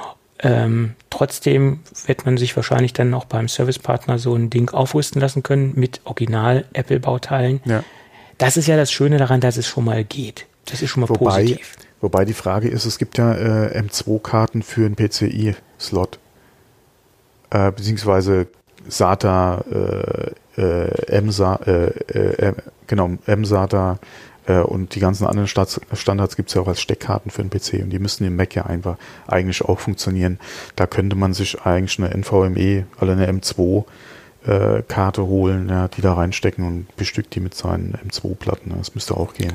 Da müsste man dann halt gucken, wie es ähm, äh, aussieht. Und die Frage ist natürlich auch, wenn jetzt OWC diesen Adapter rausbringt, weil es, das Ding hat ja zwei Slots, ob das denn auch standardmäßig mit der Apple und einer kompatiblen denn harmonisch funktioniert. Da muss man dann halt auch schauen, wie es da aussieht. Da sind noch ganz, ganz viele Fragezeichen dahinter. Also von daher SSD ähm, modular, aber im Moment sieht es so aus, dass es ohne Probleme wahrscheinlich nur mit Original Apple SSDs funktionieren wird. Zumindest mal über den Anschluss, ja.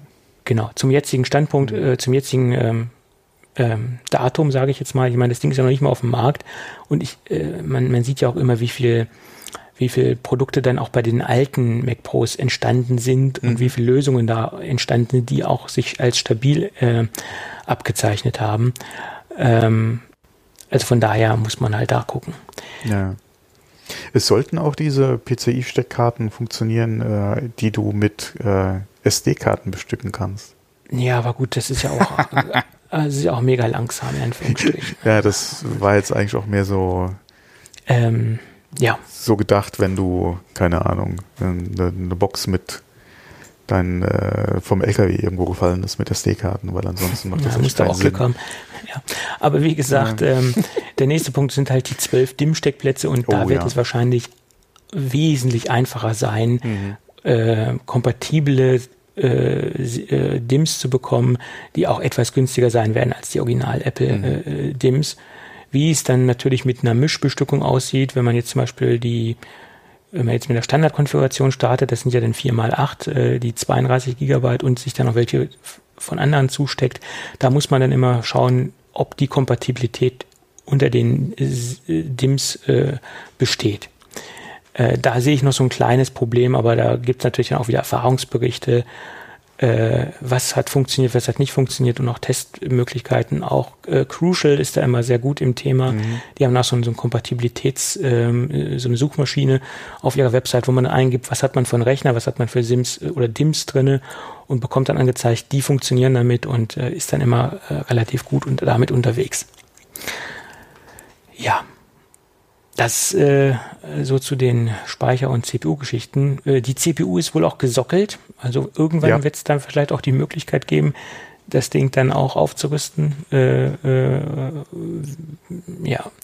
Und diese ganzen Sachen, wie das alles gesockelt ist und alles gesteckt ist, ähm, das macht in meinen Augen den Max Pro so interessant, auch für Leute, die jetzt nicht unbedingt in diesem Segment unterwegs sind, dass sie diese Performance wirklich ausnutzen, sondern die einfach ein sehr zukunftssicheres Gerät haben wollen, die sehr lange mit dem mhm. Gerät arbeiten wollen und die Stück für Stück das Gerät vielleicht aufrüsten wollen oder auf den Stand der Dinge bringen wollen. Ähm, mm. Es gibt ja nichts von Apple, was vergleichbar ist. In keinster Art und Weise. Also macht, also die Aussage macht mir ein bisschen Bauchschmerzen, weil selbst die, klar, du hast immer mal einen Enthusiasten, der gerne an seinem Gerät schrauben will. Und da hat er eigentlich schon die Möglichkeit, so ein Mac Pro zu greifen, weil alle anderen Geräte nicht diese Möglichkeit bieten. Ja. Äh, und da wäre halt die Frage gewesen, inwieweit wäre es vielleicht schön, ja, wenn Apple äh, eventuell zwischen Mini und Mac Pro nochmal für die Gruppe ein Gerät bringen würde. Aber in dem Markt sind sie einfach nicht. Ähm, und ich denke, auch für die Leute ist in 70 Prozent der Fälle ein iMac oder ein iMac Pro die bessere Wahl. Sie müssen sich das zwar damit abfinden, dass Sie von vornherein sich für eine Konfiguration entscheiden müssen, die funktioniert, aber ja, gerade was die Erweiterung mit Fest, es ist ein Desktop, gerade was die Erweiterung mit Festplatten betrifft, eventuell Aufrüsten von Grafikkarten, ja, dass du da mehr Power haben willst oder aber eventuell äh, ja doch mehr Power einfach brauchst oder da nach ein, zwei Jahren eventuell, wie gesagt, äh, eine andere Grafikkarte nachrüsten willst, kannst du über Thunderbolt alles machen mit externen Lösungen. Es ist ein Desktop, klar, nicht alles in deinem Gehäuse machbar, aber ja, zur Not kannst du es unter den Schreibtisch stellen. Da ist es auch aus dem Blickfeld raus. Ähm, das geht. Es ist halt nicht selbst schrauben. Es ist kein Tower. Ja, klar. Kann ja, man verstehen. Deswegen auch die Aussage 70 Prozent. Das mag so sein. Ähm, ich, ja, also das ist auch für die Argumente, ja. Dann hast du aber wieder so ein All-in-One-Gerät, hast auch das Display da drinne. Beim Mac Pro hast du die Vorteile, ja, okay, sollte mir jetzt das ähm, Ultra-Wide-Display nicht gefallen, schmeiße ich es weg, kauf mir ein anderes. Äh, ja. Ich kann. Aber wenn du, wenn du heute ein iMac Pro ohne Display haben willst, kauf dir ein Mac Mini. Da bin ich aber auch wieder eingeschränkt. Ich muss von heute Nö. an wissen, äh, was nehme ich für eine SSD. Ja, nee, aber das, ja, das ist ja das, was ich eben in Bezug ja? auf mein iMac auch sagte. Du musst halt wissen, welche Konfiguration willst du haben. Äh, aber die, die Frage stellt sich beim RAM nicht. Auch beim Mini nicht, ja? Nein, das ist auch der einzige Punkt, den ich beim Mini habe, mit dem RAM. Sonst bin ich total in der Einbahnstraße. Ne? Mit nee, beim RAM. Beim RAM, aber alles andere kannst du extern machen. Nee, ich kann eine externe Grafikkarte anschließen und ich kann Storage extern anschließen. Genau. Das stimmt. Aber wenn ich mir das alles dazu kaufe. Ja, okay, aber das musst du ja nicht, musst du ja nicht am Anfang machen. Ja, das muss ich ja beim Mac Pro wenn, nicht. da kann ich auch skalieren ohne Ende. Ja, klar. Ja, da, da, kannst du intern skalieren. Aber es ist ja ein Desktop-Rechner. Wie gesagt, die, die 70 Prozent der Leute, die gerne ein Mac oder die, die sagen, sie brauchen einen Mac Pro, weil sie den aufrüsten können, können das genauso gut machen mit einem Mac Mini oder mit einem iMac. Mac Mini deswegen, wenn du sagst, okay, ich will ein anderes Display, ich will eventuell 21 zu 9 ja, gehen äh, oder äh, eventuell sogar 4 zu 3, ja, das soll es ja auch noch geben, die Leute, ja, die Monitore gibt's ja auch noch am Markt. Äh, ich will ein HDR, ich will bla bla bla Display haben. Okay, Mac Mini. Du brauchst wenn du nicht, wie gesagt, wenn du nicht wirklich so ein Hardcore-Bastler, okay, die, die sind eh schon seit langem in der PC-Ecke wahrscheinlich unterwegs. Äh, und ansonsten, der Mac Pro richtet sich nicht an diese Leute. Dass er sich da nicht dran richtet, das ist mir klar. Aber ich glaube, es gibt ganz viele Leute, einschließlich meiner Person, die sich auf dieser Ebene diesen Rechner schön rechnen oder sich das ja, okay, argumentieren, das, ja, dieses, dieses Gerät. Ja, da, da kann ich. Ja, da kann ja. ich. Und es ist ja auch man, so. Man muss sich nur aber mal überlegen, bei den Grafikkarten fängt es schon an. Ja. Selbst wenn du nicht auf die MPX-Module von Apple zurückgreifen willst, sondern sagst, okay, du kaufst hier eine normale Grafikkarte von AMD und haust sie in deinen Rechner rein. Wir wissen A noch nicht, ob das ohne weiteres funktioniert. Und das ist B, richtig. Die Problematik, die du hast, wo holst du dir den Strom her? Ich denke das nicht, dass du einfach an dem Netzteil hier deinen Stecker von der Grafikkarte reinsteckst. Beziehungsweise da ein Kabel hast, ja, was du nein, einfach. Das, nein, nein. Nee. Das wird es nicht so wahrscheinlich nicht geben, weil die haben ja natürlich auch ihre Kabel so verlegt und äh, dass man das auch ästhetisch aussieht. Beziehungsweise du hast deinen Anschluss ja auch direkt auf der Seite, wo die äh, PCI-Anschlüsse sind. Nur ja. das ist ja auch wieder kein Standardstecker. Das ist richtig. Bietet Apple da was im Zubehör an oder musst du über Third Party gehen? Äh, oder ist das eine Lösung, die eigentlich nur für das MPX gedacht ist? Also das gibt es solche Karten, wie es früher halt gab, Mac Edition, äh, gab es ja bei der alten Käsereibe auch, dass sie mhm. speziell auf den äh, Mac Pro abge, abgestimmt waren. Es ging meistens auch um den, Start, also um das, um den, um das BIOS, äh, was mhm. dann halt auch angezeigt ja, worden ist. Das konnte man das ja selbst noch flashen. Ja. Genau, ja. ähm, das waren die größten Differenzierungsmerkmale bei den Karten meistens. Mh. Und gibt es dann halt auch solche äh, äh, Zubehörprogramme für Third-Party-Karten? Das, das weiß man ja im Moment alles noch nicht. Aber egal wie jetzt diese Aufrüstbarkeit aussieht, über Third-Party-Geschichten oder direkt über Apple, das Ding ist halt modular. Und das hatten ja über Jahre die Apple-Kunden nicht. Und deswegen ist dieser große Reiz, der ja um dieses Gerät herum ja, der, existiert. Der, der, der große ja. Reiz ist einmal das Design und dass du es halt intern alles machen kannst. Genau. Du hast halt nichts, was du irgendwo entweder noch zusätzlich auf dem Schreibtisch stehen hast oder irgendwo verstecken musst, ja, weil du keinen Bock drauf hast, das auf dem Schreibtisch stehen zu haben. Äh, ist ein Argument, aber wie gesagt, das ist ein Argument, wo ich denke, dass das für einen Großteil der Leute äh, alleine aufgrund des Anschaffungswiderstandes mhm. eine Sache ja. ist, die du eigentlich damit äh, relativieren kannst. Und der Mac Pro ist nicht, also wie gesagt, das war, das eine waren die 70 Prozent, wo ich sage, die, die kannst du locker halt mit dem iMac oder mit dem, mit dem Mini halt abfrühstücken. Äh, und der Anteil, für die der Mac Pro Overkill ist, ist noch um einiges höher. Ja, keine Frage. Die Leute, äh, ein Großteil der Leute, die sagen, Apple hat mit dem Mac Pro an ihren Nutzern vorbeigearbeitet, sind nicht im Markt oder sind nicht der Kunde für ein Mac Pro. Muss man auch so sagen, ja. Klar wäre es schön gewesen, wenn sie da niedriger und also vom Preis her oder vom Einsteigs, warum nicht äh, ein, ein i7 oder ein i9, ja, mit der Technik? Äh, der preislich ja. auch nochmal drunter liegen könnte. Würde äh, mir auch gefallen. Das wäre ein Gerät für die Hälfte vom Preis, würde ich mir direkt hier hinstellen als Nachfolger von meinem Mini. Würde ich, ich meine, die, machen. Die, die, hätten ja die Möglichkeit, diese, diese Bauweise, dieses Gehäuse letztendlich ja. mit günstigeren äh, Innereien äh, mhm. auf den Markt zu bringen. Sie ja. müssten, bräuchten sie dann nicht Mac Pro nennen, sie könnten ja Mac Evo nennen. So, ja, ach, egal wie. Egal, ja. aber sie müssten es ja nicht Mac Pro nennen, sie, sie könnten sie, ja Sie hätten den auch in der Mac Pro äh, machen können und hätten im Prinzip äh, angefangen mit, äh, mit einer iMac-Technik. Dass du sagst, hier i7, ja, i9, je nachdem, ja, haust du da rein. Hätte man machen können, klar. Und dann, wie gesagt, das Upgrade. Ja, und, Xeon, und, ja. und Apple ist ja auch ein Freund der starken Differenzierung. Sie hätten ihn auch wirklich anders nennen können. Also, ja, klar. Hättest du auch mal können, weil du musst ja von der Sockeltechnik eh, hättest du zwei verschiedene Boards äh, machen genau. müssen. Äh, von daher, wenn es eh von, von, von, von den Innereien her zwei unterschiedliche Rechner gewesen, hätte man auch unterschiedlich nennen können. Hättest du dasselbe Gehäuse von mir aus genommen, ja, dieselbe Technik. Ja, wir haben über das Gehäuse noch gar nicht groß gesprochen, ja, fällt mir gerade ein. Ja. Können also das Gehäuse machen. letztendlich das gleiche nehmen können, ja. äh, gleiche Kühltechnik, nur mhm. günstigere Prozessorbasis. Genau. Äh, das wäre die Möglichkeit gewesen. Und ähm, wäre ich sofort dabei. Das Ding würde ich mir direkt hinstellen. Hätten wahrscheinlich auch noch eine andere Farbe verwenden können. Das ist auch so ein Punkt, der mich total irritiert hat. Wir sind ja in der letzten Zeit davon ausgegangen, alle Pro-Geräte sind Space Gray. iMac Pro, Space Gray. Ja, aber doch ne? nicht der Mac, Mac Mini. Pro. Und warum ist der Mac Pro nicht Space Gray geworden? Ja, nachdem ja auch der Champagnerkübel schwarz war. Ne? Nein, das, das hat mich so ein bisschen verwundert. Äh, also okay, ich finde es ich gut. Also ich find's ja, gut.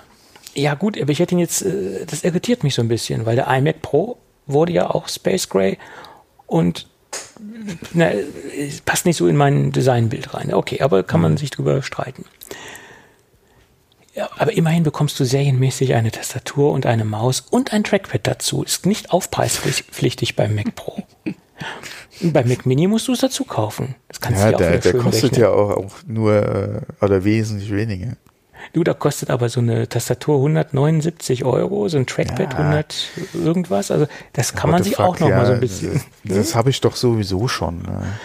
Äh, ich nicht. Hast du keine Tastatur? Kein Trackpad? Ich habe hier noch diese weiße Standard-Tastatur, also Und? nicht die, die große. Die funktioniert ja trotzdem. Wie sieht denn das aus?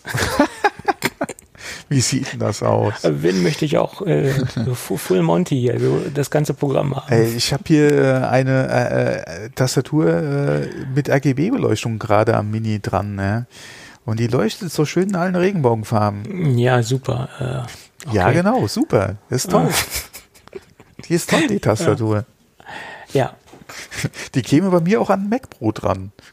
Na, Mahlzeit. welch Frevel, welch Frevel. Aber okay, dann äh, wolltest du noch über das Gehäuse sprechen. Das Gehäuse ist letztendlich hübsch. Nice, nice. Vor allem äh, sehr schöner äh, Technik auch wieder, gerade was das Öffnen des Gehäuses betrifft. Da hat man sich sehr schön äh, auch an äh, oder, oder an Ideen äh, von älteren Macs bedient, ja. Ja, man hat oben halt dieses Ding, was man halt äh, zum Öffnen benutzt und äh, diesen, diesen Entriegelungs Drehmechanismus mit dem genau. integrierten Griff quasi, ja. Und dann guckt man dem Mac unter die Haube sozusagen, wenn man das Ding abzieht oder in die Haube oder in die in die äh, ja quasi unter der Haube, weil du ziehst ja das Gehäuse nach oben weg. Ja. Genau. Und, und hast dann ähm, quasi den offenen, ja, es ist so offen wie heutzutage auch ein modernes Auto ist, ja, wenn du die Motorhaube aufmachst. ungefähr, ja, so offen ist dann äh, der, äh, der, der iMac, sage ich schon, der, der Mac Pro weil äh, du, du siehst ja nichts. Du hast keine Verkabelung, die du siehst, ja, du hast keinen Prozessor, den du offen siehst. Die äh, DIM-Sockel, ja, äh, hast klar, da hast du die, die, die Karten, das kannst du machen, ja, aber ansonsten siehst du ja gar nichts von der Platine. Nein, aber das Selbst die Seite mit, ja den, mit den Steckplätzen ist super elegant, einfach ja, äh, gehalten. Du siehst, äh, du hast ja nicht irgendwo offen eine, eine Leiterbar beziehungsweise äh, einen Kondensator oder irgendwas, gar nichts. Ja. ja, aber das Phänomen hast du ja auch bei heutigen High-End Gaming Mainboards, sind auch so verkleidet von der Oberfläche mittlerweile. Ja, aber nicht das so wie ja, das. Ja, nicht so, aber der, der Trend geht ja auch in diesem Bereich äh, dorthin, dass man so eine Verkleidung hat. Ja, klar, das ist ja. aber mehr, mehr so, äh, so das, optisch. das, das Optische. Aber bei Apple ist das natürlich auch wieder alles dem Design der Kühlung ja, und, und der Technik halt geschuldet. Ja, ja, ja richtig. Äh, bei, bei den Gaming Mainboards fing es ja quasi damit an, dass du halt designtechnisch irgendeinen Kühlkörper äh, halt mit äh, gestaltest äh, und da dann halt äh, darunter vielleicht der, das eine oder andere noch versteckt ist. Äh, mittlerweile, klar, hast du auch die großen Kunststoffteile, ja, wo ich nicht unbedingt so der Freund bin, muss ich auch ehrlich sagen, äh, weil sich dann teilweise in den meisten Designs doch nicht so die Funktion mit, mit der Gestaltung äh, irgendwo, äh, zumindest mal äh, bei dem, was ich bis jetzt so gesehen hatte, äh, äh, ja, wie gesagt, ist es mehr, mehr Design und Protz als, als wirklich Funktion gewesen in der Vergangenheit. Muss mal gucken, was so die nächsten Boards einfach bringen. Ähm, aber da bin ich ja sowieso im ITX-Format unterwegs. Ja, da, da stellt sich die Frage ja nicht so. also mir stellt sich die Frage in dem Bereich nicht so. Ja, ja so ist es. Aber hier vom, wie gesagt, nicht nur vom, vom Gehäuse her, sondern auch was das Innenleben betrifft, ganz hohe Schule, was auch wahrscheinlich dem einen oder anderen äh, extrem äh, oder sagen wir mal Extremisten nicht unbedingt so gefällt, weil äh, klar, wie beim Auto, machst du die Motorhaube auf und siehst nichts. Ja. Ja, ich meine, der, der, alte Mac Pro, also die alte Käsereibe, die hat ja schon ähnliche Anleihen gehabt. Mhm, nicht ganz ja, so, ja, mhm. aber das war jetzt ja auch nicht so, als ob ich einen herkömmlichen PC aufschraube. Nein. Man konnte zwar vieles Dank. machen. Gott sei Dank. Ja. ja, man konnte zwar sehr vieles machen, aber jetzt auch nicht in dem Umfang, ja als ich das an einem klassischen PC machen kann. Ja, also auch die, die Stromversorgung, diese, diese ganze Power Supply Unit, die war ja auch ein bisschen eigen. Da hattest du keine Standard-PC-Stromstecker und so weiter. Das waren auch alles teilweise Eigenprodukte und Eigenentwicklungen von, von Apple damals. Mhm. Und das hat sich natürlich jetzt fortgesetzt. Oh, und da würde ich auch darauf wetten, dass viele, die nach einem Cheese Grader geschrien haben, A, nicht unbedingt auch mal einen besessen haben und wussten, was er erwartet. Dass viele davon ausgegangen sind, dass sie wirklich hier so einen PC hingestellt kriegen mit einem Netzteil, wo sie sich einfach alles herholen können. Und das ist einfach nicht der Fall. Ja? Nein, nein, nein, ist es nicht. Du das hast da auch keine Punkte, wo du eine SSD einfach anschrauben kannst, damit die im Gehäuse nicht rumhängt. Das da musst du spezielle Adapter zu haben, etc. Äh, das, das, ist, das ist einfach bei Apple nicht der Fall. Ja? Nein, du musstest ja so, glaube ich, sogar so ein Mounting-Kit haben, wenn du ein optisches Laufwerk äh, verbauen wolltest. Äh, Ach so, damals, nicht, ja, ja. Hm. Damals, äh, das war auch nicht der, der, der, Punkt. Also das, du musstest für vieles Adapter haben. Äh, also du konntest zwar auch viele, sagen wir mal, so ein bisschen improvisieren bei dem alten, bei der alten Käsereibe, in denen du zum Beispiel nur die, die äh, SSD mit einer herkömmlichen, äh, mit einer Schraube installiert hast, was ja eigentlich auch von einem Gewicht her gereicht hat für eine zweieinhalb Zoll Platte, aber es war nicht hübsch, es war einfach nur mhm. improvisiert. Wenn du das sauber haben wolltest, musstest du immer Adapter haben oder mhm. Einbauwinkel etc. Mhm. Gut, so war es halt. Ähm, ist ja auch nicht das Thema. Ja, ja, ist ein schönes System. Wie gesagt, der neue Mac Pro äh, wiegt 18 Kilo. Das äh, ja, Qualität okay. hat, hat sein Gewicht. Hm. Äh, das meiste davon wird natürlich auch das Netzteil wiegen. Und ähm, was hat, ein, ich habe jetzt, ich weiß jetzt gar nicht, wie viel Power das hat, aber das 1400 hatte, Watt. Ja, das waren über 1000, ja. Hm. Ja, ja. Und das hat äh, auch da, ordentlich Leistung, ja. Das zieht auch ein bisschen was. Allerdings man darf das natürlich auch nicht sagen, verwechseln damit, dass das Ding immer diese Stromanzahl äh, zieht, nur unter Belastung und wenn das Ding wirklich richtig am Kochen ist, der Rechner, und wenn das Ding auch wirklich gefordert ist. Im Idle-Mode zieht das Ding nicht 1400 Watt. Nee, das, äh, das nicht, aber du musst auch gucken, das muss von vornherein schon so dimensioniert sein, äh, da, dadurch, dass es ja zwei MPX-Module, also Grafikkarteneinheiten unterstützen kann, die ja auch jeweils zwei GPUs haben können. Das ist richtig. Hast du ähm, natürlich auch eine, eine, eine Stromanforderung, die muss das Netzteil natürlich auch abkönnen. Du hast diese Anforderung, die grundsätzlich das Netzteil äh, abkann. Eben so, es wurde halt mhm. so dimensioniert, dass das Gerät auch in der höchsten ja. Ausbaustufe genau. stabil funktioniert. Aber weil halt viele geschrieben haben, ich möchte nicht die Stromrechnung sehen, das nee, ist ja eigentlich völliger nein. Quatsch. Nur unter Volllast zieht das Gerät 1400 Watt. Mhm, genau. Und das, das wird das Gerät niemals permanent äh, fahren, äh, das System. Das heißt, wenn alle Lüfter richtig laufen, wenn alle Kerne beansprucht werden und das Ding richtig gefordert wird, dann genau. kann es sein, dass es so viel zieht. Bei, wie bei einem Hochleistungs-PC auch. Ja. So sieht's aus. Hm. So. Und das wird in den seltensten Fällen äh, der Fall sein. Gehe ich von aus. Äh, das wird bei sehr vielen äh, der Fall sein, die keinen Anwendungsfall für, für ein Pro haben und sich den einfach hinstellen, weil sie es sich leisten können und ja gut aussehen. Genau, so wie bei mir zum Beispiel. Ich spare dann im Endeffekt Strom. Ja, genau. Über, über, die Strom, über den Strom, den du sparst, kannst du das Gerät finanzieren. So sieht es nämlich aus. Das ähm, wäre mit so ein schönen Rechnungspunkt. Noch schöner wäre es, wenn ich mir das gar nicht kaufen würde, würde ich noch mehr Strom sparen. Also von daher, okay. ja.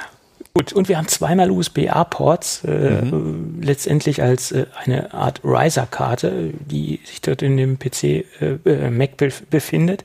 Und das zeigt auch wieder, dass man auch auf, die, auf, diesen, auf diesen Karten, auf dieser Kartenbasis auch noch andere Schnittstellen dort verbauen kann. Und da wird es natürlich auch wieder einen großen äh, Zubehörmarkt ja, geben.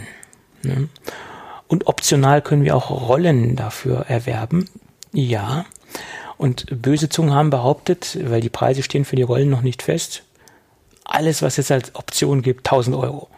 Auf den Pro-Stand bezogen, auf den. Ja, ja, das habe ich auch schon gehört. Ja. Wobei, ähm, das wird, da wird auch was aus dem Third-Party-Bereich kommen. Äh, da wird einiges kommen. Äh, ich sag nur mal 12 House äh, wird da rollen. Ach. Auf den Da wird es so viele geben. Nein, ich habe schon ein paar Informationen von ein paar Dingen, äh, die da kommen werden. Mhm. Da wird es eine Menge ja, geben. Wie gesagt, da wird es so viel geben. Ja. Und die äh, erste Frage, die ich, die mir aufgefallen, oder was mir aufgefallen ist, die Rollen sehen ja alle gleich aus und sind denn zumindest ein paar Rollen äh, von Apple, also zwei davon zumindest fest, feststellbar. Also arretierbar. Mhm. Ah, ja, genau, gibt's ja bei Rollcontainern auch, äh, mhm. dass man die mhm. irgendwie feststellen kann. Wäre natürlich auch sinnvoll. Ja. Dann gibt's von Belkin noch ein irgendwie so ein Power-Cable-Teil, äh, was da irgendwie noch im Angebot ist. Da konnte sich aber bisher auch keiner einen Reim draus machen, was das genau sein soll. Äh, keine Ahnung. Äh, hat irgendwas mit Stromkabel zu tun, etc. Ähm, Logitech hat angekündigt, eine äh, äh, Kamera rauszubringen für den äh, Monitor. Der Monitor hat ja nach meiner Meinung keine eingebaute Webcam, äh, also der XDR-Monitor. Mhm. Und Logitech hat eine Pro Magnetic äh, Webcam äh, angekündigt. Jedenfalls der Titel steht schon fest. Und ich vermute mal, dass dieses Magnetic sich auf die Halterung bezieht, dass das die Halterung ist, äh, also auf, auf eine magnetische Art und Weise am Monitor befestigt wird. Das wird auf der Brio 4K äh, Webcam basieren. Äh, vermutet man, dass man halt einfach nur die ähm, Halterung ähm, optimiert hat für das Pro-Display. Tja. Und dann kommen meine zwei Lieblingserweiterungsteilchen von Promise. Promise ist ja immer sehr früh dabei, wenn es um Storage-Geschichten geht, die auch von Apple empfohlen werden und die auch direkt gleich beim Start mit angeboten werden. Das war ja schon bei dieser Pegasus-Reihe, wo die ersten Thunderbolt 2 RAID-Systeme damals rauskamen. Da war der, diese Pegasus-Geschichte eines der ersten äh, Systeme, die rauskamen ähm, für den Mac mit Thunderbolt-Anschluss. Und das hat sich dann auch mal weiter durchgezogen. Und jetzt hat Promise interne äh, RAID-Systeme angekündigt, das R4i und das J2i. R4, R4i wird maximal 32 Terabyte haben. Also ich schätze mal, das werden 4 mal 8 äh, Terabyte Platten sein. Und ich vermute auch mal im zweieinhalb Zoll Format, weil so viel Platz wird es darin nicht geben, dass man da 4 mal dreieinhalb Zoll reinballert, oder? Weil die Zollzahl habe ich nirgends hm, rausfinden können. Unterschätzt das mal nicht, die machen das ja auch im MPX-Formatfaktor, oder? Das R4i, R4i wird im MPX-Faktor genau, sein. Und ja. das hat schon ordentlich Platz, weil äh, wenn du dir mal die Bilder oder die, die Zeichnungen anguckst für die Grafikkarten, äh, das sind schon Monster. Und das ist ja okay. luftgekühlt. Da hat ja Apple äh, quasi für ihre Grafikkarten äh, diese Luftkühllösung da ähm, äh, erstellt. Äh, ich weiß jetzt, also klar, ohne Maßangaben und anhand von schematischen Zeichnungen ist es immer schwierig. Ähm, ich denke mal, für dreieinhalb, gerade vier Stück wird es sehr eng. Äh, ja. Kann ich mir jetzt so nicht unbedingt vorstellen, aber da ist schon um einiges, da ist einiger Platz da. Da kannst du einiges machen. Also es ist, äh, ich denke mal, es wird, es wird, äh, es wird äh, 4 mal 8 sein, weil sie maximal 32 Terabyte hier anbieten. Oder sie sind schon ganz modern und sind auf die brandneuen 16 Terabyte Platten gegangen von Seagate, die jetzt ja rausgekommen sind, dass man da zweimal 16 Terabyte 3,5 Zoll drin hat. Das kann natürlich auch sein. Aber es sieht mir so aus, als ob es eine Vierer-Lösung ist, weil es, nee, es muss ja eine Vierer-Lösung sein, weil sie bieten da einen sehr hohen Rate-Level an, der man, den man mit ähm, Nee, das, das vier steht auch für vier Festplatten. Ja. Genau, logischerweise, ja, klar. Also werden es vier Platten sein, vier mal acht, schätze ich. Äh, schade finde ich es, dass man zum jetzigen Standpunkt, äh, Zeitpunkt äh, nicht dieses Modul äh, alleine kaufen kann, ohne ähm, Platten, ähm, sondern ich hätte mir gewünscht, dass man das auch äh, ohne Inhalt kaufen kann und sich dann individuell auch mit der Platte bestücken kann, die man halt möchte. Oder sogar SSDs auf zweieinhalb Zoll Basis äh, SATA SSDs dort reinsteckt oder SAS äh, SSDs, wie auch immer, ähm, weil das macht, denke ich, auch Sinn, wenn man jetzt noch einen zusätzlichen performanten Datenspeicher haben will, dass man auf SSD-Basis geht. Wird es aber bestimmt auch von anderen Herstellern irgendwann geben, nur Promise ist jetzt ganz vorne mit am Start. Und zu, äh, dann haben sie noch ein kleineres Modell rausgebracht, das J2i, das hat zwei ähm, Slots und hat auch bei der Startkonfiguration nur eine Festplatte verbaut, eine 8 Terabyte und man kann es dann dementsprechend erweitern mit einer zweiten Festplatte nach Wahl. Da haben sie es schön gemacht, dass man da noch was zustecken kann. Ja. Das äh, finde ich sehr interessant, sehr charmant. Mhm, ja. Ja, das sind so die meine derzeitigen Infos zum Mac Pro. Ja, Unsere quasi. Ja, unsere, ja. So viel, äh, wie gesagt, ich bin mal, äh, die nächsten Wochen wird dann, denke ich mal, dass noch einiges mehr kommen. Ja. Ähm, hat man, man hat, schon Bilder von der Rack-Version gesehen oder gibt es da nein, schon Bilder? Nein, nein, das kommt okay. im Herbst erst. Okay. Das kommt im Herbst, äh, Herbst erst, da bin ich auch mal gespannt, ähm, weil sie da ja wieder quasi ihr, äh, ja, den alten X-Surf äh, auf Basis des Mac Pros halt jetzt wiederbeleben. Da bin ich mal sehr gespannt drauf, ja, nachdem sie sich da so zurückgezogen hatten. Wir hatten das letzte Mal schon kurz drüber gesprochen. Jetzt kommen, äh, jetzt haben sie eine Rack-Mount-Lösung wieder angekündigt. Da bin ich mal ganz gespannt. Das, da bin ich noch weniger im Markt für als für den Mac Pro. Ja, aber da trotzdem, bin ich auch raus. Trotzdem sehr spannend. Ja, ähm, ja. Gerade mal auch gucken, äh, wie es designtechnisch aussieht und wie die preislich liegen würden, äh, werden. Ja, das ist halt nochmal so, so ein Ding, ja. Boah. Ja, ja, ich glaube, da wird sich preislich nicht viel was ändern. Nach werden preislich identisch liegen. Ich weiß nicht, wie das beim Xserf war. Ja, gut, der hatte ja auch ein bisschen andere Hardware als der Mac Pro. Äh, andere CPUs äh, und so weiter und war auch ein bisschen anders aufgestellt, was die Netzwerkkonnektivität angeht. Äh, RAID Hot Swap fähig zum Rausziehen vorne. Äh, ja, ich glaube sogar zwei Netzteile, die redundant waren. Der X-Server war auch schon extrem auf, auf Server ausgelegt. Wenn die das natürlich beim neuen Mac Pro genauso machen, könnte ich mir natürlich auch vorstellen, dass der Preis sich nochmal ein bisschen drüber liegen wird. Ja, muss man sehen. Mhm. Gut, ich würde sagen, dann lass uns doch zum Gewinnspiel kommen, oder? Sonst äh, wird es ja noch stimmt, länger. Äh, das hätte ich jetzt vergessen. Ja, ja. das ist nicht schön. Äh, aber dafür habe ich das ja hier Genau, dafür notiert. bist du ja da. Genau. Zusammen mit der Firma Rademacher verlosen wir ein Home Pilot, ich wollte gerade sagen HomePod, aber nein, es ist ein Home Pilot und zwar nicht nur einen nackten Home Pilot, sondern ein Starter-Set. Ähm, und wir verlinken eine Übersichtsseite, äh, wo man sich genau anschauen kann, äh, was es für verschiedene Starter-Sets gibt. Und derjenige, der dann gewonnen hat, kann sich ein äh, Starter-Set aussuchen. Ähm, da gibt es halt ganz viel verschiedene Pakete. Es gibt einmal das Paket Heizen. Da sind dann halt dementsprechend die Thermostate mit dem Set, zwei Thermostate.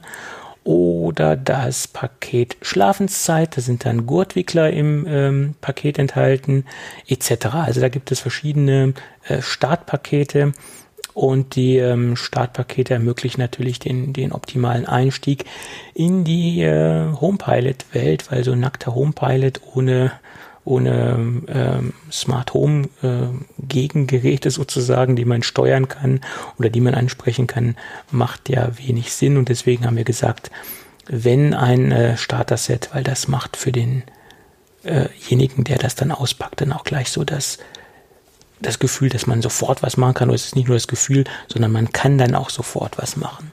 Ja. Und äh, ja, das Ganze läuft bis zum 11.07., also ab heute dann vier Wochen. Und teilnehmen ist ganz einfach. Äh, einfach eine E-Mail senden an rademacher.geek-café.de. Äh, die ganzen Teilnahmebedingungen äh, stehen dann nochmal bei uns in den Show Notes. Da könnt ihr das dann nochmal nachlesen. Ja, das äh, so viel zum Gewinnspiel. Relativ simpel. Mhm. Schön. Gut. Und habe ich noch zwei Mini-Gadgets, die wollte ich heute noch anbringen. Ähm, das eine ist ein Apple Store. Ein Apple Store in, äh, in ein Apple Store, der aus Klemmbausteinen besteht. Man muss es jetzt ja wirklich äh, korrekt ausdrücken, weil es sind keine Lego-Bausteine in diesem Sinn, sondern es sind kompatible Bausteine, die mit der Apple Noppenstruktur kompatibel sind.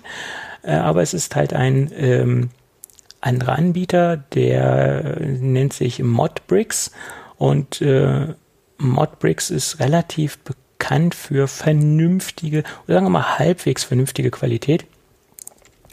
Ähm, und ähm, ich habe mir dieses Set mal genauer angeschaut. Es ist schon äh, sehr detailgetreu und sehr detailverliebt. Äh, ich denke mal, wenn jetzt ähm, Apple selbst einen Lego Store rausbringen würde, der wäre wahrscheinlich größer und auch noch detailgetreuer und noch mehr Features äh, drin enthalten, aber wahrscheinlich nicht für den Preis. Äh, und wenn man das Ganze also sich. Ich denke auch nicht, dass der hier offiziell lizenziert ist. Der ist nicht lizenziert, nein, aber ihn gibt, es bei, ihn gibt es bei Amazon und ihn gibt es ja schon relativ lange, habe ich gesehen, und ah, hat okay. auch relativ äh, gute Rezensionen bekommen. Ähm, und bei Amazon heißt der auch nicht Apple Store, sondern Nein. Handy Store Ladengeschäft. Äh, das Ding hat 184 Teile und äh, man sieht aber auf dem äh, Bildchen auch den Apfel oben drauf. Ja. Das ist als Aufkleberchen enthalten. Das ist jetzt kein bedrucktes ähm, Element, muss man dazu sagen. Aber alles in allem, wenn man sich das Ding zusammengebaut hat, äh, sieht das schon recht gut aus und die Teile sind optisch äh, nicht unbedingt von äh, Original-Lego-Teilen äh, auseinanderzuhalten. Ähm, wenn man das Zeug aber anfasst, merkt man es ein wenig an der Plastikqualität und dass die Klemmmechanik nicht ganz so gut, also sie sind schon etwas widerspenstiger als die äh, Lego-Steine, sage ich jetzt mal. Besonders wenn man Original-Lego-Steine mit diesen Modbricks-Teilen kombiniert, dann ist es manchmal so ein bisschen widerspenstig. Aber es funktioniert. Und äh, von daher würde ich sagen, ist das ein ideales Geschenk für alle Apple-Fans, die schon alles haben, weil das Ding kostet wirklich nur sage und schreibe 11,90 Euro. Und äh, für den Preis bekommt man wirklich eine Menge, nämlich 184 Plastikteilchen. Und es macht sich wirklich ganz nett. Ja, von daher, ich, ich empfehle ja selten oder fast gar nicht äh, Drittanbieter, die Lego-kompatible Steinchen äh, auf den Markt schmeißen. Aber äh, hier mache ich mal jetzt eine Ausnahme. Zumal es ja auch äh, relativ leicht zu bekommen ist im äh, deutschen äh, Amazon Store. Und von daher kann man eigentlich nicht viel verkehrt machen. Und was Sie geschrieben haben, kompatibel zu Le, da haben sie dann ein Sternchen gemacht und haben genau. das habe ich auch gerade gesehen, ja. Sehr vorsichtig in der Produktbeschreibung auf Amazon, ja. Deswegen sollte man sich vielleicht auch beeilen. Ich weiß nicht, irgendwann kommt jemand auf die Idee und äh, schmeißt den da raus. Könnte passieren, ja. Ähm, ja, das nächste Teil ist eigentlich mehr oder weniger eine eine Höreranfrage gewesen und das Ding habe ich persönlich auch im Einsatz, aber ich habe ich hab nicht auf die Idee gekommen, dass ich da mal drüber sprechen sollte. Äh, es fragte mich ein Hörer, ob ich einen MagSafe Adapter auf USB-C kenne, der auch vernünftig läuft. Und da gab es vor Wochen, Monaten in den Staaten immer wieder die ähm, Geschichte, dass äh, ein bestimmtes Produkt genannt worden ist, nämlich der AnyWatt oder AnyWatt, wie man es auch nennen mag, das ist das MagSafe zu USB-C Adapter. Und den habe ich seitdem auch im Einsatz äh, mit älteren Netzteilen etc. Und ich habe den auch schon einigen Kunden empfohlen, die im Großen und Ganzen, das heißt nicht im Großen und Ganzen, sondern bisher alle zufrieden sind ähm, und somit ihre alten Netzteile äh, verwenden können und somit auch die äh, grundsätzliche Funktionalität des, des MagSafes äh, rüber retten konnten. Und das ist ja vernünftig umgesetzt ähm, und das funktioniert auch stabil. Und wichtig ist auch, das Ding ist USB, äh, USB IF zertifiziert. Das sind viele andere nicht. Und das Ding spricht auch USB Power Delivery im, im ähm, äh, also auch im hohen Wattbereich. Also ich kann damit auch das äh, 85 Watt fähige äh, MacBook Pro 15 Zoll verwenden und nicht mhm. nur die mhm. kleineren Geräte. Also ich kann sowohl 13 als auch die 15er ver äh, mit verwenden. Da muss man aufpassen, es gibt einige billige Adapter, die können das halt nicht. Ich sage jetzt absichtlich billig, weil das Ding ist nicht ganz günstig, muss man fairerweise dazu sagen. Wir liegen ja bei 26,99 Euro.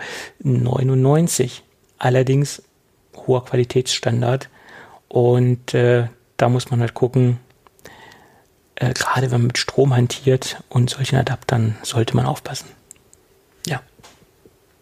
Aber wie gesagt, das Ding kann ich empfehlen. Gut. Und ist halt zertifiziert. Äh, das ist halt auch nicht ganz unwichtig. Ja, das waren meine beiden Gadgets. Okay, schön. Von daher würde ich sagen, aufgrund der fortgeschrittenen Zeit machen wir das Ding heute zu. Sind wir am Ende quasi angelangt, ja. So hast du das schön gesagt. Mhm. Wenn alles gut geht, hören wir uns dann nächste Woche wieder. Da gehe ich fest von aus. Okay, also so, bis, bis, dann. dann. Tschüss. Tschüss.